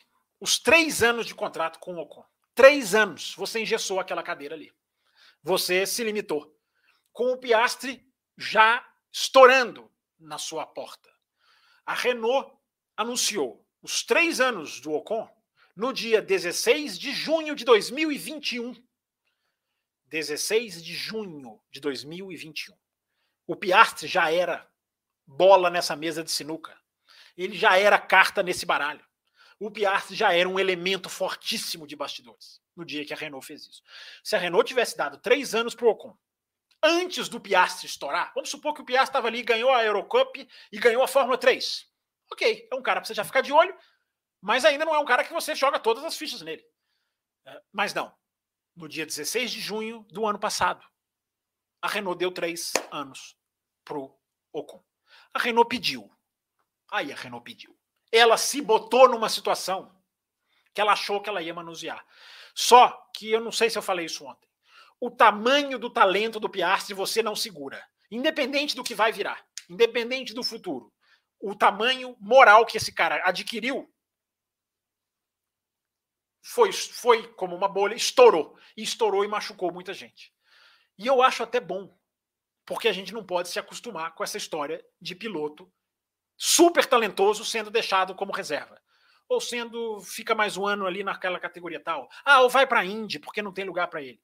Não, não. Piloto bom você põe para correr, cara. Piloto bom você põe para pilotar. A, a, a, Red Bull fez isso com o Max, cara. A Red Bull pegou o Max, subiu o Max no meio do campeonato, pegou e enfiou na Toro Rosso, tirou a Toro Rosso no meio do ano, enfiou na Red Bull. Esse cara, esse é o cara. Então eu vou ficar esperando para quê, cara? Esse pensamento dinâmico da Red Bull é perfeito. Entendeu? Eu vi, você sabe onde que eu conheci o Vettel? Não pessoalmente, não tive essa honra. É, onde eu, a primeira vez que eu vi o Vettel pilotar? Na World Series by Renault. Você sabe o que a, Renault, a, a, a Red Bull fez? Arrancou ele no meio do campeonato. Arrancou ele no meio do campeonato. Ele ia ser campeão, ele era líder. Eu sei que eu estava vendo aquele campeonato, todas as corridas. A World Series era um, é, é era um campeonato, um campeonato bem cotadíssimo como categoria de base. Pena que deixou de existir. Né? Eu me lembro na época de pensar, porra, o cara não vai ganhar o campeonato. Não vai ganhar o campeonato, meu amigo. Vem para cá. Você está guiando, vem para cá. A Renault tinha que ter aberto espaço para o Piastre. Ainda que fosse em outra equipe. Alguma, algum, alguma coisa a Renault tinha que ter feito. Não. Ela deixou esse cara bater na, no muro. Ela deixou esse cara bater de frente na parede. O cara, o cara, o cara não, não, não cruzou o braço. E aí, é que a gente vai começar daqui a pouco a falar do Piastre. Por quê? O ponto de vista do Piastre. Mas vamos matar o Alonso aqui. Né? Quer dizer, não vamos matar o Alonso, né? Coitado. É... Na situação do Alonso, eu enxergo agora, falei da parte da Renault, falei da parte do que eles queriam e aonde eles erraram. Se o Alonso estava demorando a assinar, eles tinham que ter virado para o Alonso e falar assim: Alonso, eu tenho aqui um, eu tenho aqui um contrato com o Piastre que a, a, a cláusula é 31 de julho. É, vamos supor que seja essa data. O Alonso, se você não me disser até essa data aqui, se você não assinar até essa data aqui, eu vou perder o cara. Eu não posso perder o cara. Eu posso até perdê-lo, empurrá-lo para ficar com você. Você tem que me dar uma data. Chegou o 31 de julho e a Renault não renovou com o Alonso. Ela tinha que ter pressionado. Alonso, eu preciso que você me defina.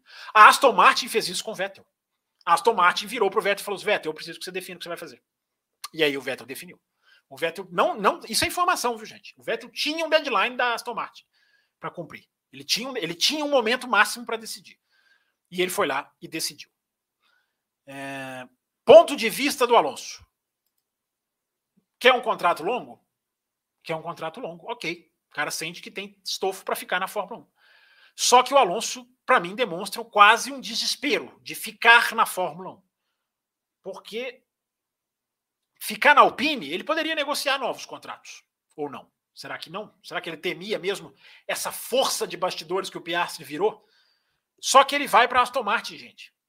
O Alonso está indo, o Alonso está saindo da quarta colocada para a nona. Vocês já pararam para pensar nisso?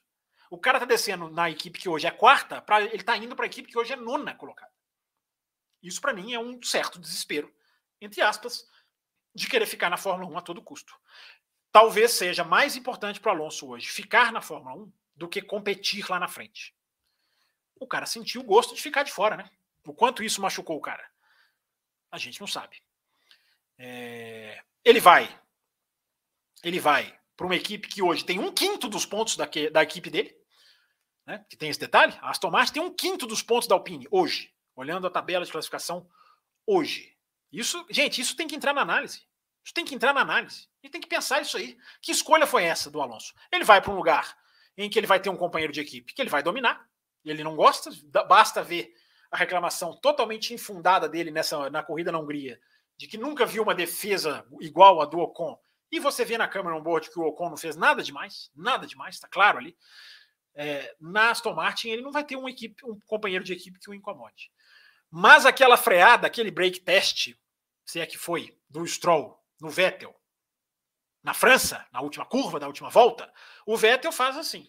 Né? O Vettel dá uma levantadinha de mão. O Alonso faz mais do que isso. O Alonso faria mais do que isso. O que eu não sei. Uh, o Alonso vai para uma equipe dizendo que vê potencial, mas o Vettel não viu potencial. Ou alguém acha que o Vettel não cumpriu aquilo que ele falou lá no começo do ano, quando o carro era ruim, que o Vettel, diante de toda a imprensa, disse: Eu vou analisar a evolução do carro antes de me decidir. Não teve evolução no carro. Será que tinha evolução na fábrica? Será que o Vettel não percebeu que, cara, eu não estou vendo nada aqui que me indique que essa equipe vai crescer? É, essa é para o Alonso pensar. Mas se o Vettel visse potencial, talvez ele tivesse ficado. Né? É a primeira vez que a Aston Martin toma uma decisão em muito tempo pensando em piloto. Agora eu vou elogiar a Aston Martin. Porque a Aston Martin mandou o Ocon embora. Né? A Aston Martin tem uma série de decisões em que o piloto não foi, a, a pilotagem, o braço, a, a performance, não foi um fator preponderante. Quando ela mandou o Ocon embora, para ficar com o filho do dono. Quando ela não manteve o Huckenberg, mesmo ele entrando e sendo muito mais rápido do que o titular, que era o Stroll, não se esqueçam, né? Só muito cego para não se lembrar de que o, o Huckenberg chegou e fez terceiro colocado com aquela. Largou em terceiro naquela, naquela Silverstone 2020. É, mais uma vez a equipe ignorou. E a terceira, a equipe quando trocou o Pérez pelo Vettel. Não foi uma decisão baseada em desempenho. Naquele momento do Vettel, naquele momento do Pérez. Não foi. Então a Aston Martin vem de deixando pilotagem como fator, como um detalhe. Dessa vez, não. Agora a justiça seja feita. Agora a Aston Martin contrata um piloto de potencial comprovado, um piloto que vai invariavelmente puxar o carro para cima, em termos pelo menos técnicos, vamos ver de bastidores como as coisas vão funcionar. Então, gente, essa é a análise. Essa é a análise que dá para a gente fazer sobre os pontos de vista da equipe, do Alonso. É, contrataram um cara que faz, que faz a diferença. Contrataram um cara que no braço faz a diferença. É, o Alonso ele, ele é um piloto de uma de uma de uma estirpe que te mostra onde seu carro está. O, o Alonso é um termômetro, cara. O Alonso é um termômetro. O Vettel e o Stroll, a gente não sabe. Cara. Pô, mas os dois ali, um na fase, o outro, o outro não sabe nem o que é da vida. É... Será que esse carro é bom mesmo? O Alonso vai dizer. O Alonso vai dizer se o carro é bom, se o carro é ruim, se o carro evolui, se o carro não evolui. A pilotagem do Alonso diz isso. É... Então, gente, eu acho que é isso aí. Eu acho que de Alonso é isso aí. Tem mais algumas coisinhas que a gente pode esbarrar, mas deixa eu continuar lendo as perguntas porque né, já temos uma hora de live e, e, vamos lá, né? Vocês, como sempre, falando muito. É, eu perdi completamente aqui a, a, a mensagem do Charles Câmara. Uh, deixa eu ver se eu acho ela aqui. Aqui, achei. Ó, a mensagem que desencadeou tudo isso foi enviada aqui às 21h47. Então, deixa eu continuar na ordem cronológica aqui. É, FB, pergunta o Major, o que poderia acontecer para termos um campeonato mais parelho em 2022?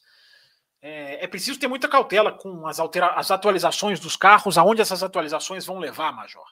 Né? Ganhar performance para um carro pode significar desequilibrar o espírito da regra. Né? Então, Major, é, o que pode acontecer é a FIA ficar de olho em avanços desequilibrantes, ficar de olho. Essas mudanças nos assoalhos para 2023 vão ser fortes, vão ser fortes vão mudar ali os, a, o espaço ali naqueles túneis Venturi, né, debaixo do assoalho, vão enrijecer as extremidades, vão levantar as extremidades do assoalho, isso vai ser fatal.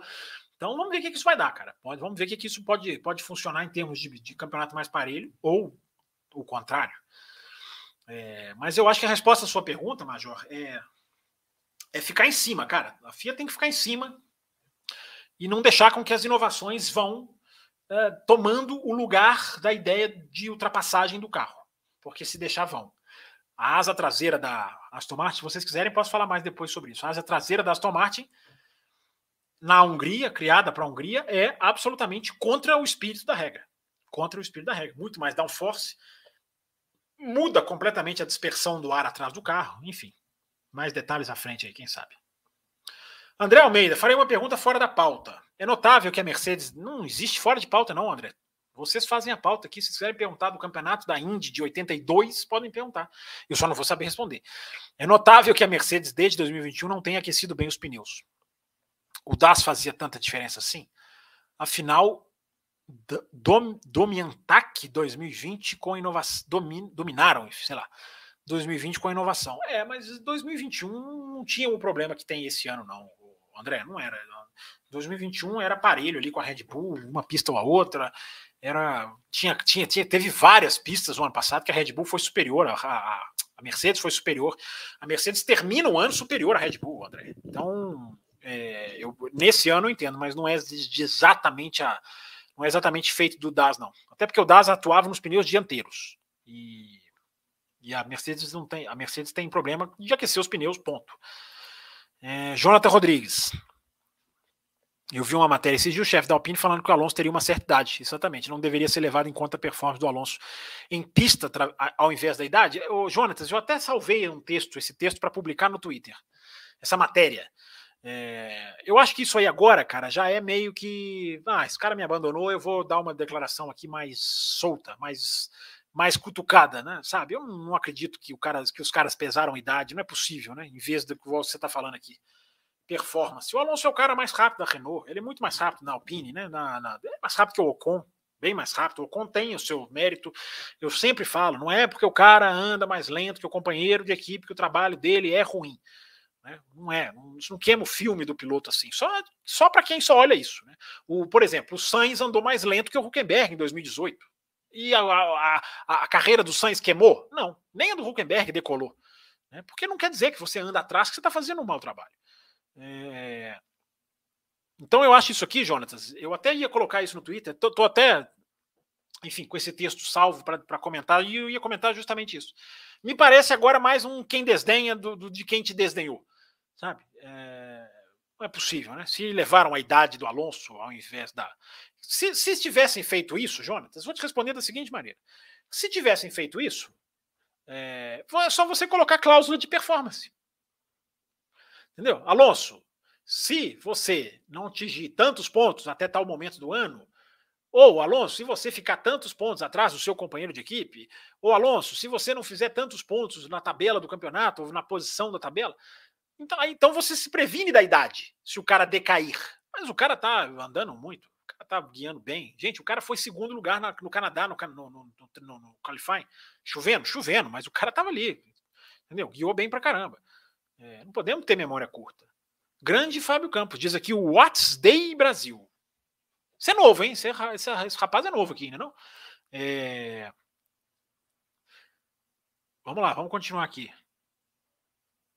Pam, pam, deixa eu ver se tem mais perguntas. Major, eu cobrarei de você, tá? Não sou apoiador, um dia serei como nosso patrocinador Carlos Eduardo. É, vai, vou cobrar. Prometeu, meu amigo. Aqui se cumpre. Aqui é palavrado, não é o Charles Câmara. Aqui deu a palavra, não, não, não tem. É, não, tem como, não tem como voltar atrás, não. É... O WhatsApp pergunta o que, que a nova diretiva mudará no assoalho. Pois é, para a Bélgica, o WhatsApp, deixa eu até trazer o Rubinho aqui, para a Bélgica, ela vai eliminar que o assoalho tem essas divisões aqui, ó, eu peguei isso aqui hoje, eu nem tinha reparado. Isso aqui, claro que isso aqui é, não tem nada a ver, mas visualmente é o que as equipes estão fazendo. Elas estão dividindo o assoalho em três, e aí os, é como se o assoalho tivesse três partes independentes, como se uma, puder, uma puder. Aí o, o carro está fazendo essa ação nas curvas aqui, ó, assim, tombando para cá, inclinando para cá, e essas madeiras, que não são madeiras, né, são material sintético, elas independentes umas das outras, elas vão se desgastando menos né? Porque uma entorta, aí vai a de trás, aí quando vai para o outro lado, uma já está mais, então elas, elas ficam independentes. E esses buracos aqui, no carro de Fórmula 1 também tem, só que na verdade são dois em dois, assim, são mais, são, são dois lado a lado. É... Esses pontos aqui tinham. É... Por que, que servem esses buracos no carro de Fórmula 1? Para a FIA fazer isso aqui, ó. Ela equilibra o carro nesses buracos e o carro fica suspenso. E é assim que ela mede asa flexível, dianteira, mede flexibilidade aqui do assoalho. Não é com o carro no chão. Com o carro no chão, a suspensão vai ficar atrapalhando. Então, esses buracos aqui estavam sendo, digamos assim, amaciados. Estavam tendo um efeito de amortecedor. Eles estavam entrando para dentro. Então, o assoalho sub, meio que subia com eles. Tinha menos atrito, brigava menos com o chão. A partir de agora, esses buracos terão que ter uma rigidez de 75% da. Como é que chama, gente? Circunferência. 75% da circunferência tem que ser rígida. Então, essa, essa madeira vai, vai, vai parar de ter um vai e volta, que é sutil, que é milimétrico, mas que faz uma diferença enorme. Né? Eu já falei para vocês. Um carro de Fórmula 1, se você sobe ele um milímetro, pega uma régua e veja o que é um milímetro. Se um carro de Fórmula 1 é ajustado um milímetro para cima, isso já tem um enorme impacto aerodinâmico. Então é nesse detalhe, é nessa sutileza, o What's Day, que, que, a, que a nova diretiva vai atacar na Bélgica. É, pá, pá, pá, Vamos continuar aqui. Parapá. Bernardo Chad chegando. Respondi, né, Hugo? Acabei te respondendo já aqui. Você mandou a pergunta já faz um tempinho. Alonso andou para trás quando escolheu Aston Martin? Andou, andou para trás, claramente, né? Muito claramente, muito claramente, porque Aston Martin está num buraco do qual, se ela sair, vai demorar. Vai demorar para ela sair. Obrigado, Leonardo Francisco, pelo seu elogio. É... O Cadu, Cadu Vlogs, me, me veio uma coisa na cabeça pensando um pouco mais à frente da Fórmula 1. Verstappen Leclerc pensando muito mais além de títulos, poderiam ir para a Mercedes no futuro próximo? Ah, difícil prever essas coisas, né, Cadu?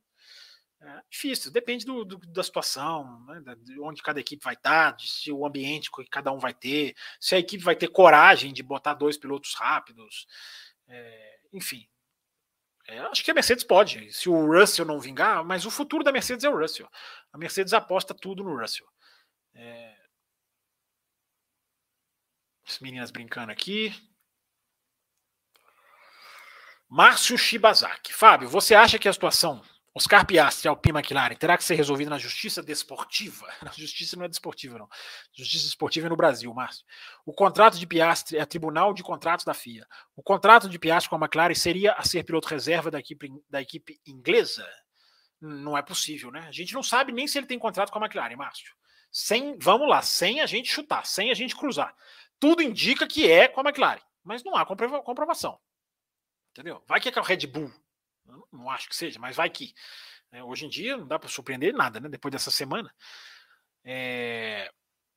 Eu. Vai depender, o, o, o, o Márcio, porque, eu, igual eu tô falando, a, a, McLaren pode botar o Ricardo na jogada, se é a McLaren, né? Pode botar o Ricardo na jogada, aí a Alpine já diminui a marcha, aceita o Ricardo, fazem ali um bem bolado. Pode, tudo isso pode acontecer. É... Agora a questão toda, gente, é qual era o prazo da Renault optar pelo Piastre? Qual a data que a Renault tinha que optar? Gente, o Piastre não faria o que fez se não fosse. Se ele não tivesse embasado, cara. Se ele não tivesse uma segurança muito forte. Entendeu? Não faria o que fez. E já já, já já eu vou contar para você o passo a passo da Alpine com o Piastre. Já já. É, Vamos ver se vai chegar na justiça ou não. O do Button com a BAR e a Williams chegou na justiça. Foi na justiça, a justiça falou: não, você tem que cumprir. É, e não pode, e não pode, enfim, não, vai de, não pode pular de uma para outra. Ele tinha contrato com a Williams. Ele não queria voltar para a Williams. Eu acho que ou eu acho que a justiça o favoreceu, na verdade. É, enfim, mas foi a justiça. Tem que lembrar. É, Pois é, Márcio está perguntando aqui, seria ser piloto reserva. Não, não, existe essa informação. Não existe essa informação hoje circulando, não, cara. Não existe, não. É... Se for para ser reserva, é, é, é o absurdo dos absurdos, né? Márcio, o cara vai recusar uma vaga de titular na Alpine, que é uma boa equipe hoje, relativamente falando. Embora eu sempre diga a Renault é uma enorme decepção como, como, como conjunto, como fabricante na Fórmula 1. Mas o cara tá ali, é o quarto carro hoje, brigando ali com a McLaren. O cara vai abrir mão disso para ser reserva de novo? Não. Ele abriu mão disso para não ser reserva de novo. Por quê? O que, que estava acordado? Era se a Alpine renova com o Alonso, o Piastri vai para a Williams. Aí iria como empréstimo, o que jamais seria a situação na McLaren. Ele iria para a Williams, seria a situação na McLaren esse ano para andar nas sextas-feiras, diga-se de passagem. Para andar, no caso, nas sextas-feiras, não. Sextas-feiras a gente não sabe quem vai ser. Para andar, no caso do Norris ou Ricardo, tiverem algum contratempo, algum empecilho. É, então não tem porquê, cara. Seria muito sem sentido. Ele tem a garantia, eu acredito, alguma garantia, de que ele vai ser piloto titular.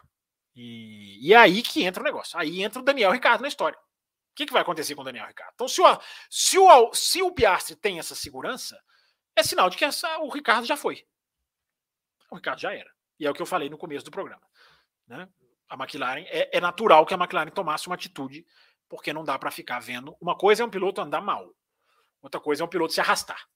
Há uma enorme diferença. E o Ricardo tem se arrastado na pista. É... Tem mais superchat, amiguinhos? Deixa eu ver aqui. Eu tô, eu tô, eu tô comendo moço. Tem superchat, sim. Tem superchat, sim. Tem aqui, eu tenho mais de um, inclusive. Ó.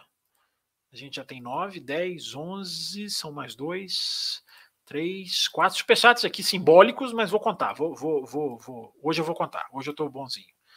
É, 15 superchats, 16 com o Renato Araújo, que eu já vou ler.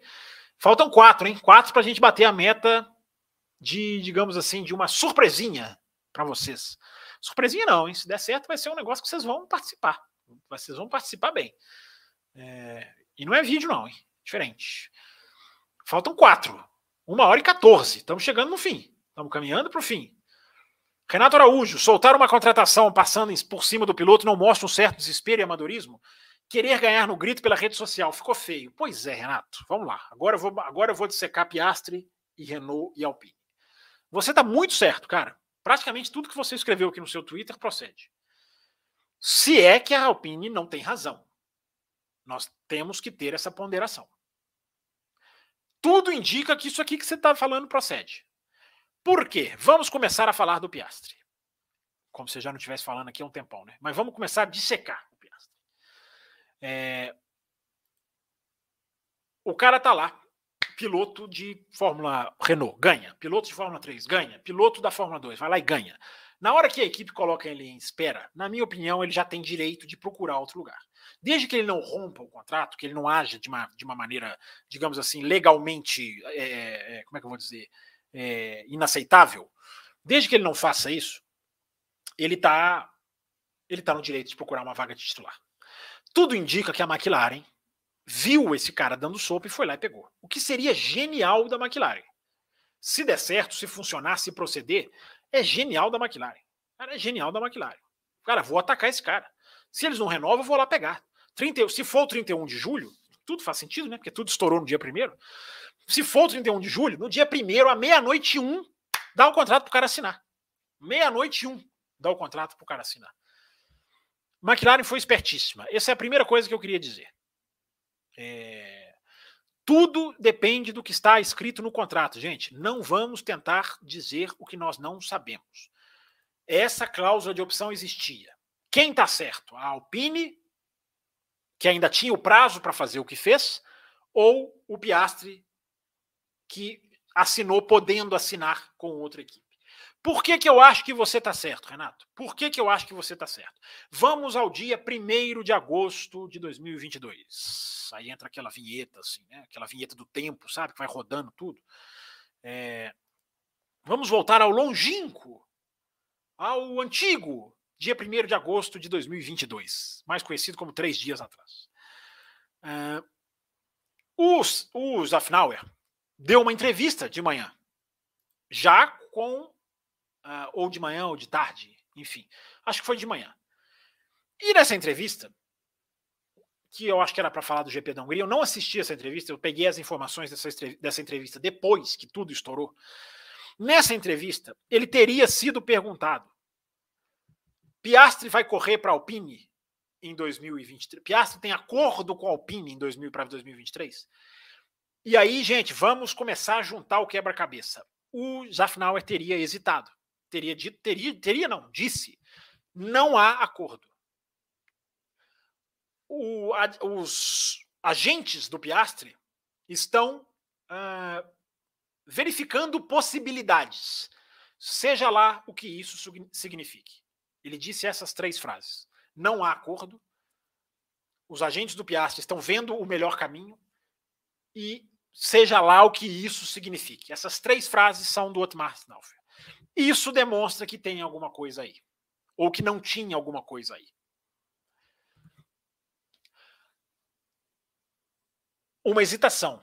Ele não deu certeza. Ele não falou, temos contrato, esse cara é nosso. Ele já demonstra, não a hesitação dele, pessoal, mas ele transparece a hesitação na situação da Renault. Aí a Renault vem e solta um comunicado que pode ser considerado no desespero como você muito bem colocou aqui no seu superchat, Renato. Por quê? Primeiro, trabalho de investigação. A Renault solta o comunicado confirmando o Piastri em plena madrugada da Austrália. Não é assim que você faz quando você está anunciando o piloto do país. Você não divulga que esse cara é seu piloto no meio da madrugada no horário do país. Você faz ali uma conjuntura, Europa, Austrália, qual que vai cair menos pior para os dois lados.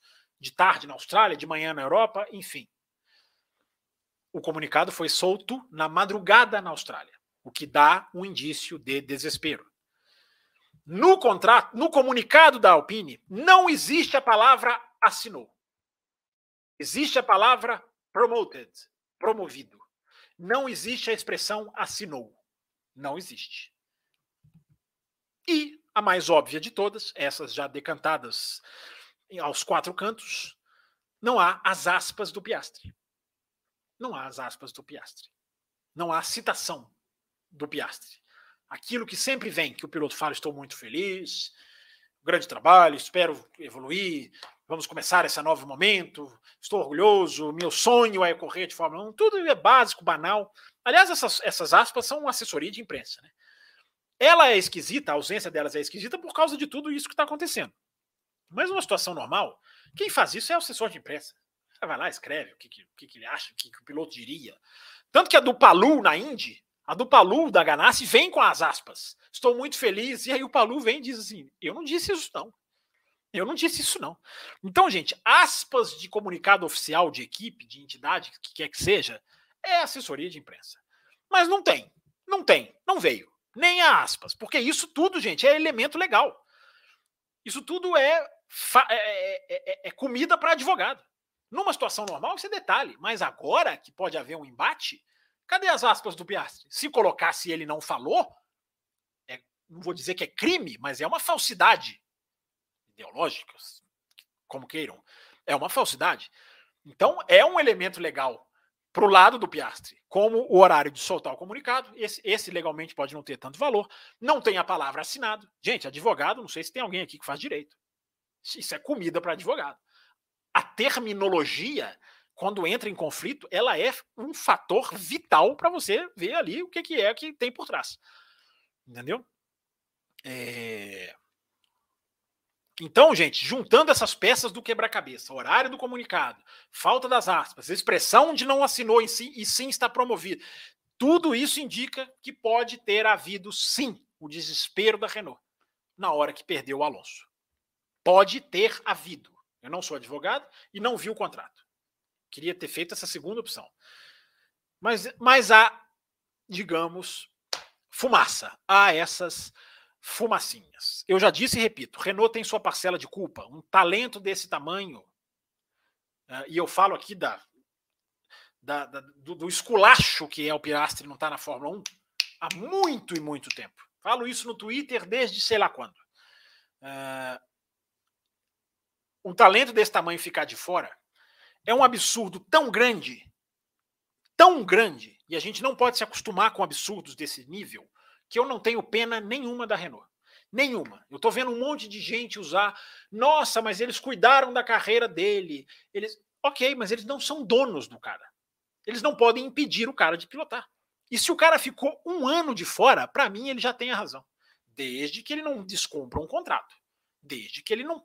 Se tá tudo ali, se tem a brecha, não tem isso, gente. De fiar, tá, tem que ser grato pelo seu. Os caras não botaram ele para pilotar. O cara tem direito de procurar outro caminho. Direito de procurar outro caminho. Sabe-se lá o que os seus novos patrões ofereceram para ele. Três anos, dinheiro pra caramba, opção de ir para a Fórmula E se não dá certo. Se não der certo, você vai para a Indy. Eu já falei, gente, eu estou falando isso aqui de semana atrás de semana. A McLaren virou uma potência mundial hoje, se for a McLaren. Porque você tem uma capacidade de remanejamento, de se o cara não dá certo, uh, ele pode dar, tentar em outra categoria. Tudo bem, o cara não vai querer ir para a Fórmula E assim, mas ele tem ali a opção, tem ali no contrato. Ele tem uma segurança. Entendem? É... Eu já falei do Ricardo, né? Ricardo vai ser moeda de troca para mim. Faz todo sentido agora o Ricardo virar moeda de troca. É... E todo esse gargalo, né, gente? Todo esse gargalo deve é por causa dos 20 carros no grid, que é outra coisa que eu bato há muitos e muitos anos. 20 carros é muito pouco. a gente está vendo isso estourar de maneira feia, até chata, até eu diria. Está estourando. Porque se tivesse mais dois carros, você podia ter o mesmos tipos de confusões, mas você teria mais piloto bom envolvido. Você teria mais chance para um ou outro não ser é, injustiçado. Então, ao mesmo tempo em que a McLaren, olha que coisa curiosa, né? Ao mesmo tempo em que a McLaren virou uma superpotência sedutora, a Williams passou a ser é, é troco de supermercado, né? Porque o, esse tempo todo a promessa era o Piastri, nós vamos ficar com o Alonso e você vai para Williams. Porque a informação é de que no contrato tinha né, mais de um ano de fora, ou bota para pilotar em algum lugar, ou o piloto está automaticamente livre. Essa informação eu já vi em várias fontes. Então teria que seria o Williams. E vocês veem, né? Entre Williams e McLaren, você não tem nem que pensar. Não precisa nem pensar. Renato Araújo, obrigado pelo seu superchat. Cara, estamos aí analisando o Piastri, quebra-cabeça, postura da Renault, postura, postura, digamos assim, do Zafnauer no dia em que tudo estourou. É... Enfim, estamos, estamos aqui analisando diferentes, tentando olhar um, trazer um olhar diferente. É... Vamos continuar aqui que tem superchat, né? Tem mais superchat do Arthur Salles. Dividir superchat em vários auxilia na contagem? Quando eu colocar um valor mínimo, o, o Arthur, mas como eu não coloquei, todos contam. Estou contando cada superchat que vocês estão fazendo. É... Mas no dia que eu colocar um valor mínimo, se você manda dois, eles somam. Se eles somarem o valor mínimo, eles contam como um. Então tem aqui, obrigado pelo seu superchat, você mandou mais aqui. É... Nós temos 16 né, até o momento, faltando ainda alguns minutos para acabar o programa. Hein? Vou, vou agora. É, vou agora acelerar aqui. Deixa eu voltar aqui para onde eu estava, nas mensagens, digamos, normais, para tentar passar o mais rápido possível. Já estamos caminhando. Vamos estourar um pouquinho, né? Eu já, já, eu já tinha avisado, vamos passar um pouquinho de uma hora e meia. O Aislan Pacheco está aqui, ó. Max tem contrato com a Red Bull até 2028, é exatamente isso, tem mesmo. É, Stroll só sai da, da Aston se quiser, diz aqui ele também. É, deixa eu continuar aqui, quem mais? Estou lá atrás, né? Estou em mensagem enviada às 10 horas. É, ou depois das 10 horas. Estou descendo, estou de, chegando. É, boa noite, Fábio. Diz aqui o reparo sem apuros. Gosto desse nome. Você vê fundamento que um amigo do Flávio Gomes disse que para ele disse para ele que a Pia, que Piastri vai para a AlphaTauri depois de dois anos ele vai para Red Bull. Pode ser, cara, pode ser, pode ser. É uma promessa de Red Bull, hein? Nossa, aí, aí muda o jogo. Ir para a AlphaTauri sem nada não faz, não faz muito sentido, né? Uma equipe B, aí você vai jogar o jogo para talvez será. É... Não duvido não, cara. Eu vejo, eu vejo fundamento. Eu vejo fundamento. Não, não acho que seja a opção. Acho que é McLaren. Embora a McLaren está quietinha, pode não ser, a gente deduz, mas hum, se, é uma, se há uma promessa de Red Bull, meu amigo, aí muda completamente o jogo. Muda completamente o jogo. Aí vale a pena o cara ter paciência e esperar. Só não pode ficar de fora. Só não pode ficar de fora. Tem que sentar num cockpit o quanto antes. É... O Lucas pergunta aqui, nosso membro: o Hertha é piloto da McLaren apenas para teste na Fórmula 1 e continuaria na Andretti? É, é isso, é isso sim. Pode sim. Parece estranho, mas é assim, ó. O Lucas, a Andretti tem uma parceria com a McLaren. É, então isso, isso, é, isso é plausível sim. Dizem até que o teste do Hertha lá em Portimão foi até para dar ao Andretti uma boa, uma boa base para o Andretti pegar a informação também. É... Charles Câmara está aqui, ó. Sempre gosto das perguntas do Charles Câmara. Do mesmo jeito que há uma junta da FIA que discute conflito de contrato, não deveria haver uma junta ética para discutir casos como a má conduta de pilotos, como essas rusgas que o Alonso faz? Ô, Charles, eu concordo e discordo. Eu acho que sim, sua ideia é válida, poderia ter um, uma comissão ética para punir é, rusgas que o Alonso faz é bater o carro no muro, é, é, participar de uma corrida em que o carro é batido no muro para ele ganhar. Né? Isso sim, eu acho que deveria ter uma comissão de ética. Agora, o Alonso não fez absolutamente nada de errado. Charles, o Alonso negociou com a equipe, tentou falar com a equipe que queria outro ano e saiu daqui e saiu foi para outra equipe. É, é, a gente não pode ficar perseguindo o cara porque o cara tem um histórico. Ele tem que falar o que o cara fez de errado, o cara fez de certo. Mesmo se o Alonso estiver enrolado ali um pouquinho, ah, vou enrolar, vamos ver. É, cara, isso aí faz parte do jogo. Todo mundo faz isso. Então, assim, cara, não sei se você tem alguma coisa contra o Alonso ou se eu estou interpretando errado.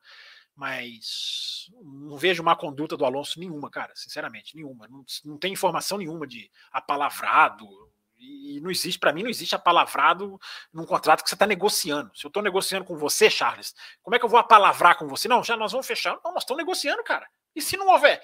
Se não houver, eh, se a gente não, não, não, não, fechar, se a gente chegar à conclusão que a gente não quer. Entendeu? O Alonso conversou muito com a Alpine, cara. E a Alpine assumidamente queria levar o cara para o EC. O, o, o, o, Rossi falou isso. Entendeu? O Rossi falou isso. É, Deixa eu ver se eu pego o primeiro nome dele aqui, porque tá me dando aflição não lembrar. É... Primeiro nome aqui. Vocês devem saber aí. É... Laurent Rossi, pronto. Laurent Rossi, isso. Eu fiquei na dúvida porque tem o Laurent Max, né? Que é o da, da Ferrari. Outro carro, outra coisa completamente diferente. É... Mas enfim, o Charles, você tem razão, cara. Eu acho que poderia ter, assim, condutas antiéticas poderiam ser investigadas. Eu só não concordo que a do Alonso foi agora. O Alonso tem várias Várias. Nisso eu dou, isso eu dou razão para você. Agora, nessa, só porque é o Alonso, gente, não pode mudar de equipe? Não pode não chegar à conclusão de que quer, quer sair? Não pode. Não, amigo, vou para outro lugar. Por que, que o Alonso não pode e os outros podem? É... Até que se fique comprovado que ele fez alguma coisa errada. Agora, esse negócio de apalavrado, cara, não vai nessa, não, cara. Não vai nessa, não. Negociação de contrato não existe isso, não. Olha aqui, eu estou negociando com você, mas nós já estamos a palavra. Isso não existe, cara. É... O Diogo Chi Ai, ai, ai, será que eu vou ler certo? Chiarinotti. Chiarinotti. Diogo Chiarinotti. Obrigado, Diogo. Além do ótimo conteúdo que vocês oferecem, a grande vantagem de vocês é o fato de falar apenas de automobilismo puro, sem lacração, politicagem, diferentemente de outros canais. Continuem assim. É... Obrigado, Diogo. Não sei o que você quis dizer com politicagem, né? Politicagem da Fórmula 1 a gente fala muito, cara. Muito, muito. Eu sou muito ligado nisso aí. Estou pesquisando algumas coisas aí, entendeu? É, vou republicar no meu Twitter nessas férias a carta do Ross Brown, que foi publicada lá em janeiro, né, com algumas considerações que não deu tempo de fazer lá em janeiro, que eu estava ausente. É, politicagem a gente fala assim, cara. Não sei se você está falando de outras coisas, mas enfim. É, obrigado, obrigado, obrigado, Diogo, pela sua mensagem e obrigado pela sua audiência. Tentamos falar de automobilismo de forma séria, né, enfim, mas a gente, a gente de vez em quando dá nossos pitacos aí sobre pandemia, essas coisas aí. É... Aqui a Daiane fala uma coisa que também é interessante, né? A cara do Sainz após a classificação mostra que ele sabe. É isso mesmo, Daiane. Inclusive, ele fala. Eu nem tinha lembrado disso, bem lembrado pela sua mensagem. O Sainz, inclusive, ele dá uma entrevista e ele fala: é, a minha volta não foi legal. E aí depois você vai ver a câmera on-board e não foi mesmo. É... Ah, deixa eu ver aqui. O Hugo pergunta: as perguntas feitas no site do CV não são mais respondidas? Mas são, Hugo, você mandou? Eu não vi que tinha, não, cara. Vacilo meu. Vou abrir aqui até o finalzinho da live. Uma hora e 32. Vamos correr, vamos correndo. Chegando no final, hein? É, já destroçamos, destroçamos, destrinchamos, destroçamos, destrinchamos, destroçamos aqui Piastre, Alonso. É, mas podemos falar mais aqui sobre o assunto. Estamos terminando. Vou ler as perguntas que já foram enviadas, tá, gente? Quem já enviou, enviou. Quem não enviou, infelizmente, estamos com o tempo estourando aqui. É, o Valnei Red Bull, na boa, eu acho que não vai ter Brasil na Fórmula 1 em pelo menos dois anos. É, acho que é uma grande chance de até mais do que isso. Mas vamos ver, vamos ver se o Drogovic se mete em alguma aí, né? Só que não há nenhuma informação ainda sobre isso, né? Engraçado, o que eu vejo de o que eu vejo de canais do YouTube, de perfis online, falando, nossa, mas saiba como está Drogovic. Nossa, eu, cara, os caras gostam de um clique, né? As pessoas fazem tudo por um clique, né? Tem nada ainda, nada. Pode ter uma conversa. Aí tem, eu vi um, eu vi a, até a própria Bandeirantes. Drogovic conversou com, pra, com sei lá quem, como se conversar fosse assim, né? Como se ninguém conversasse com ninguém, né, cara? Todo mundo conversa com todo mundo, gente.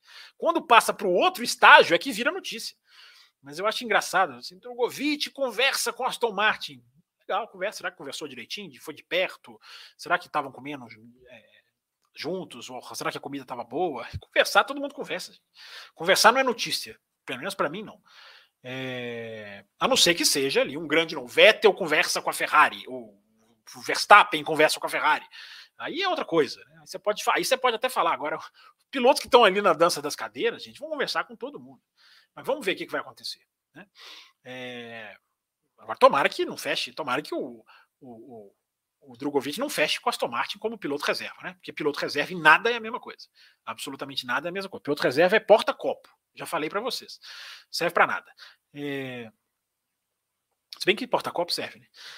Uma entrevista do Horner na Sky diz aqui o Valnei Red Bull. Diz que mudanças no carro dele já não, já não deixou mais, mais confortável como no início da temporada. Diz que vão trabalhar no carro dele para deixar a gosto dele. Enfim, vai saber. É, tá registrado aqui.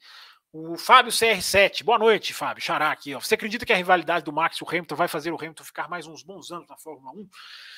Eu acho que isso não, Fábio. Eu acho que ele não fica por causa dessa rivalidade, não. Eu acho que o Hamilton vai ficar mais anos na Fórmula 1, eu tenho essa sensação, pelo prazer, pelo, pelo, pela plataforma que ele tem, pelo modo como ele está levando outros assuntos para dentro da Fórmula 1, pelo prazer que a Mercedes dá a ele, a liberdade que a Mercedes dá a ele. É, eu acho que o Hamilton, no mínimo, ele tem contrato até 2023. Eu, eu aposto no mínimo 2024 ele, ele, ele fica. Não, não sai, não. É, mas não é por causa do Max, não. não é, pode, pode, até ser, ou em uma pequena parte, mas não é isso que segura. Eu acho que ele tem outra. Ele tá, ele tá, ele tá curtindo liderar a Mercedes. Posso dizer isso para você. Mesmo a Mercedes tendo, tendo, tendo caído. É, o Micael Lemos, Matheus Pucci ainda faz parte do canal do Café com Velocidade? Não, o Matheus Pucci está lá no Ressaca F1. De vez em quando vamos chamar ele para ele fazer umas participações aqui.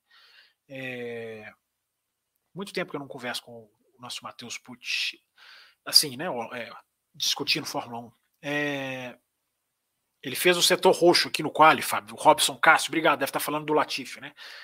É, o setor roxo, para quem não sabe, né? O roxo é a cor que fica ali, quem faz o melhor setor fica roxo, se fica verde. Ele fez o melhor tempo pessoal dele, e roxo ele fez o melhor tempo é, to, entre todos da pista. O Robson Cássio, esse canal é do Fábio Campos? Gostei dessa pergunta. Esse canal é do Fábio Campos? Esse, gente, esse canal é do Fábio Campos ou não? O que, que a gente responde para ele?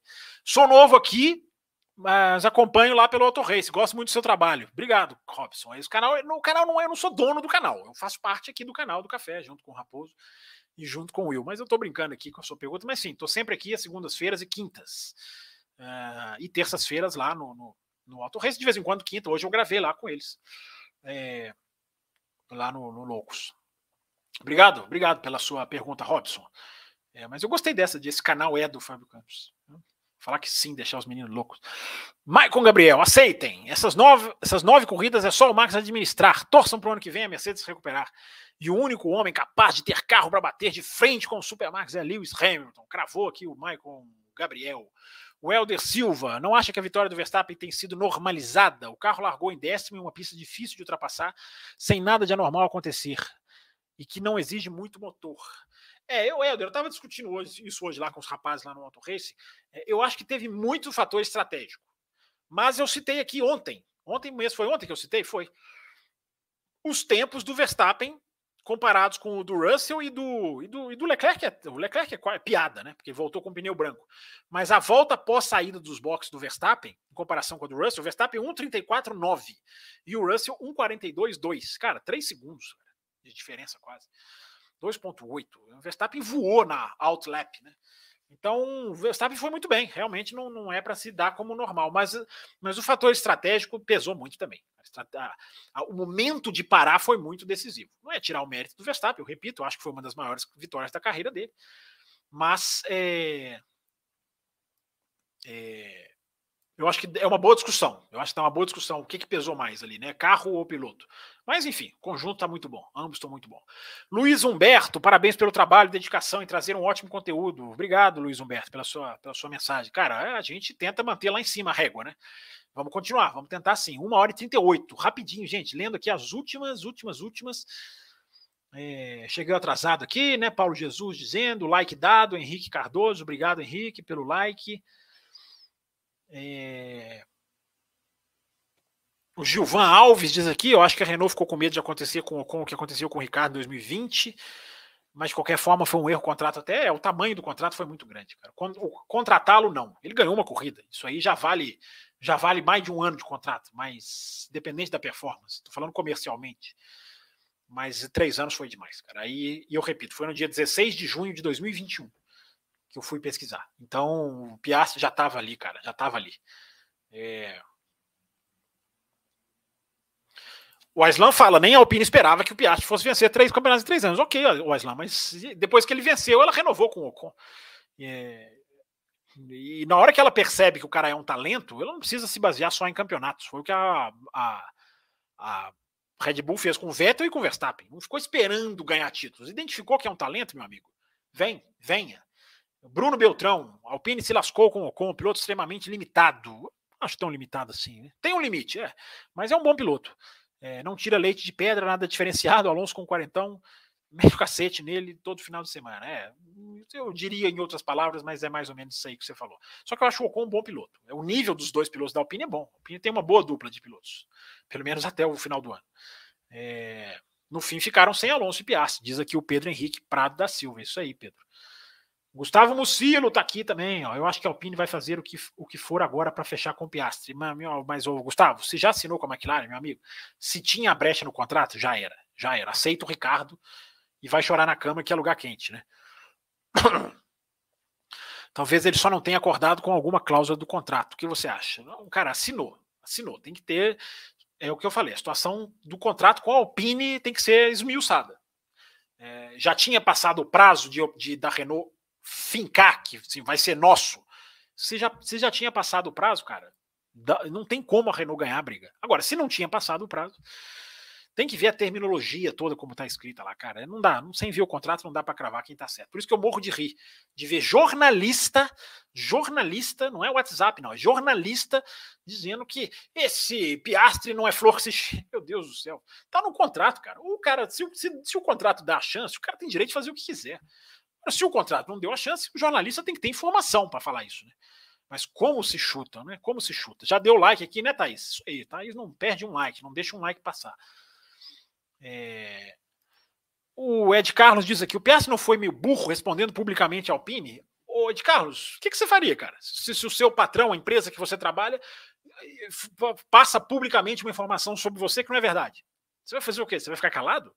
Burrice aonde, Ed Carlos? Se o cara tem, acha que ele está no direito, se, se postar publicamente, vai valer a pena, vai, vai, vai, será usado no tribunal, como diz, não, não tem a frase, será usado, o que você disser será usado contra você no tribunal. A postura pública dele, cara, é, é uma atitude que ele tinha que tomar. Se ele não fala nada, enfraquece mais ainda a, a, o confrontamento dele. Não, agora legalmente ele vai dizer: não, não, eu disse aqui no dia que não era esse o caso, não. Não entendi o porquê o burro. Não, não entendi, cara. É isso que eu tô dizendo, Ed Carlos. A gente tem que chutar menos, cara. A gente tem que tentar saber o que está acontecendo antes de dizer se, se o negócio. O que está acontecendo, quem tem razão ou não. Entendeu? É... Agora eu não vejo burrice em nada. Eu não entendi o que, que você chamou de burrice. Por que burrice? O cara tem que falar, cara. É, o cara, se o cara, se, se o cara tem. Se, se, for, se a equipe publicou uma coisa que não é certa, o cara tem que dizer. Errou em que situação? Não consigo entender o erro. Vai ficar calado? É... E se ele não tiver razão, o que ele falou não vai mudar nada. Não vai mudar nada. Entendeu? vai mudar nada. É... Os carros seguros, assim que o piloto correr, com os carros mais seguros, assim o piloto quer correr até 100 anos, diz aqui o Clayton. É... Queria ver naquela época, morria uns dois todo ano, o cara fazia um pé de meia dele e vazava. É, hoje em dia, chance do cara morrer, felizmente, né? Que bom, é muito pequena. É... Mas existe, né? uma coisa é certa, tá faltando piloto na Aston Martin. É, hoje tá, né? Acho que o ano que vem tem um pilotinho lá bem, bem, bem, bem, bem mais ou menos, né? Dizendo aqui. É... Nossa, o Robert faz uma pergunta aqui. Na sua visão, qual a porcentagem de condições, competências, carro versus piloto? Acho que 90%, acho que hoje 90% de importância. E você? Cara, não sei, o peso do carro e o peso do piloto, cara, não sei. Acho que o carro, menos de 70% o carro nunca vai ser. Acho que nunca foi. Aí a gente vai vendo, né? Quanto mais, quanto para mais, quanto para menos.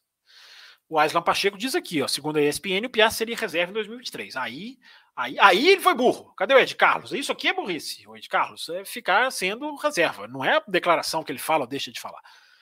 É, eu acho que seria muito, muito, muito vacilo. Muito vacilo. Aí ele ficaria calado. Aí ele, fica, aí ele poderia ficar calado. Respondendo aqui de novo ao Ed Carlos. Né? Não, peraí. Eu vou ser reserva da McLaren. Hum, mas eu tenho alguma chance então de ser titular da Alpine, eu vou fechar meu biquinho. Não, não é possível que o cara não. Não teria. A Marina Carla, Sotero Póvoa, melhor canal. Olha que gracinha, né? Isso aí, melhor canal. É, indica o contrato do Piazza. Boa, boa noite. Estão perguntando aqui. Isso aí, obrigado aí pelos elogios, galera. O Tsunoda vai sair? Pergunta aqui o Vitão. Não, Vitão, acho que não. A Honda agora mais mais próxima ainda, né? Mais oficialmente na Fórmula 1. É, enfim, gente, deixa eu ver aqui se tem mais algum superchat. É, o Paulo manda aqui, como você acha que ficará o clima da Alpine depois das férias? O Alonso vai ser, como o Alonso vai ser É, vai ficar um clima ruim, claro. Mas acontece, gente. Quantas mil vezes a gente já viu o cara que anuncia que vai mudar de equipe? O, o, o Alonso fez isso, o Montoya fez isso, cara, os caras passam um ano já assinado com outra equipe. É, vai ficar um clima ruim. Acho que vai ficar um clima ruim, um clima no mínimo, no mínimo esquisito, né? Como é o clima do Palu na Ganassi. É... Essas coisas fazem parte do jogo, cara. Essas coisas aí, acelerar, todo mundo fazer o seu trabalho da maneira mais profissional possível. É... O William Corrado está falando aqui da questão da Aston Martin, né? Forte rumor. É, não sei. Aston Martin, não, desculpa, Alpha Tauri para depois ir para Red Bull. É, me perguntaram aqui se eu duvido, eu, eu também não duvido. Não estou vendo em termos de rumor, mas não duvido. É... Red Bull não tem um piloto bom esse ano na Fórmula 2, diz aqui o Pedro Henrique Prado da Silva, é verdade, não tem um nome confiável. É... o melhor é o, Daru, o Darúvala, né? Tá apanhando do Enzo e do Charus. Pois é, não tem um nome ali que está cativando a Red Bull mesmo, não. Bem lembrado. O Cortes dos Cortes, Cast, diz aqui: se eu acho que o Sainz tem atitudes e liderança melhor que a do Leclerc, eu acho que o Sainz tem sido mais decisivo em algumas, mais incisivo em alguns momentos de prova. Agora, liderança, não, eu, só se eu tivesse dentro da Ferrari. Liderança, não sei. A garganta tá pedindo fim, viu, gente? Tá chegando no final. Deixa deixa eu dar mais um golinho aqui.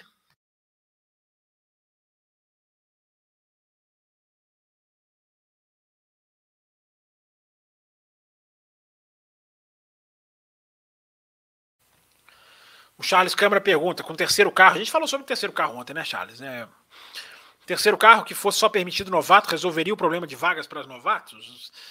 É, cara, você, você, vai ter um terceiro carro, Charles, que só permite novato. E aí, e aí no, acaba o ano, chega o final do ano e é isso. Tem que mandar o cara embora? Que o ano que vem o cara não vai ser mais novato. Você tem que ficar rodando um piloto todo ano. É esquisito isso, né? É, e como a gente conversou ontem, né? Acho que um terceiro carro traria muito problema é, muito mais problemas do que soluções. Acho que o ideal é colocar mais equipes, né? mais Andretes, Audis, enfim. É...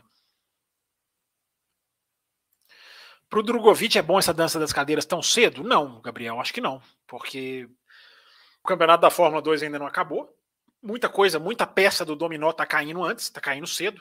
Ele, se ele já tivesse ele na beira de ser campeão, ele teria mais estofo para barganhar, mais ficha para jogar. Então eu acho que não. Acho que não, acho que não ajuda o, o Drogovic, não. O Gabriel, como é que é o seu sobrenome? Meneguzzi. Obrigado, Gabriel, pela sua mensagem. O John Smith Janks, eh, você acha que essas atualizações do Soares são para favorecer a Mercedes? Ah, não, não, sei, eu acho que não, John. É, os carros estavam batendo né, no chão e no dia que a FIA declarou que ia intervir, os carros pararam de bater no chão. Né? Então, enfim, a, a premissa é correta. Alpine pode demitir o Alonso já para Spa? Ah, poder pode tudo, né, Charles? Mas, cara, vai demitir o Alonso para Spa e vai por quem? o Piastre? Não vai, né? No meio de uma, de uma briga jurídica.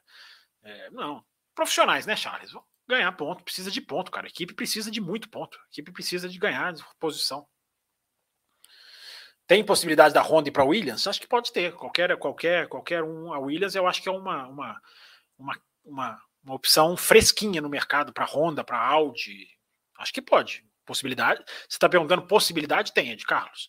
Gente, 1 hora e 48, vamos chegando aqui ao final dessa live. Vamos chegando aqui ao final. Acho que demos uma analisada bem, bem, bem dissecante no, no Piastre, no Alonso, ponto de vista aqui que eu acho que é importante a gente considerar, a gente pensar. Agradecendo a todo mundo, tá, gente, que participou, que assistiu, que está ouvindo aí durante o final de semana. Nossas redes sociais passando aqui. Você pode se tornar membro do nosso canal, tá? Se você está gostando das lives, gostando do nosso trabalho, fica membro do nosso canal. Você vai ter os seus benefícios também. ou vai ajudar, né? Contribuir o canal da maneira que você achar mais conveniente, tá, gente? Obrigado aí, ó, uma hora e 48 minutos. É... Deixem o like, deixa eu ver como é que tá de like. Vamos lá. Pra, antes de encerrar aqui, vamos ver o likes. Likes, likes, likes. Deixa eu dar um. Nó, garganta foi embora mesmo, viu, gente? Deixa eu dar um refresh aqui. É... Deixa eu ver quantos likes a gente tem. 238 tá aparecendo para mim aqui. Podia ter mais, hein? Dá tempo aí de subir esse número, hein, gente? Vamos subir esse número aí.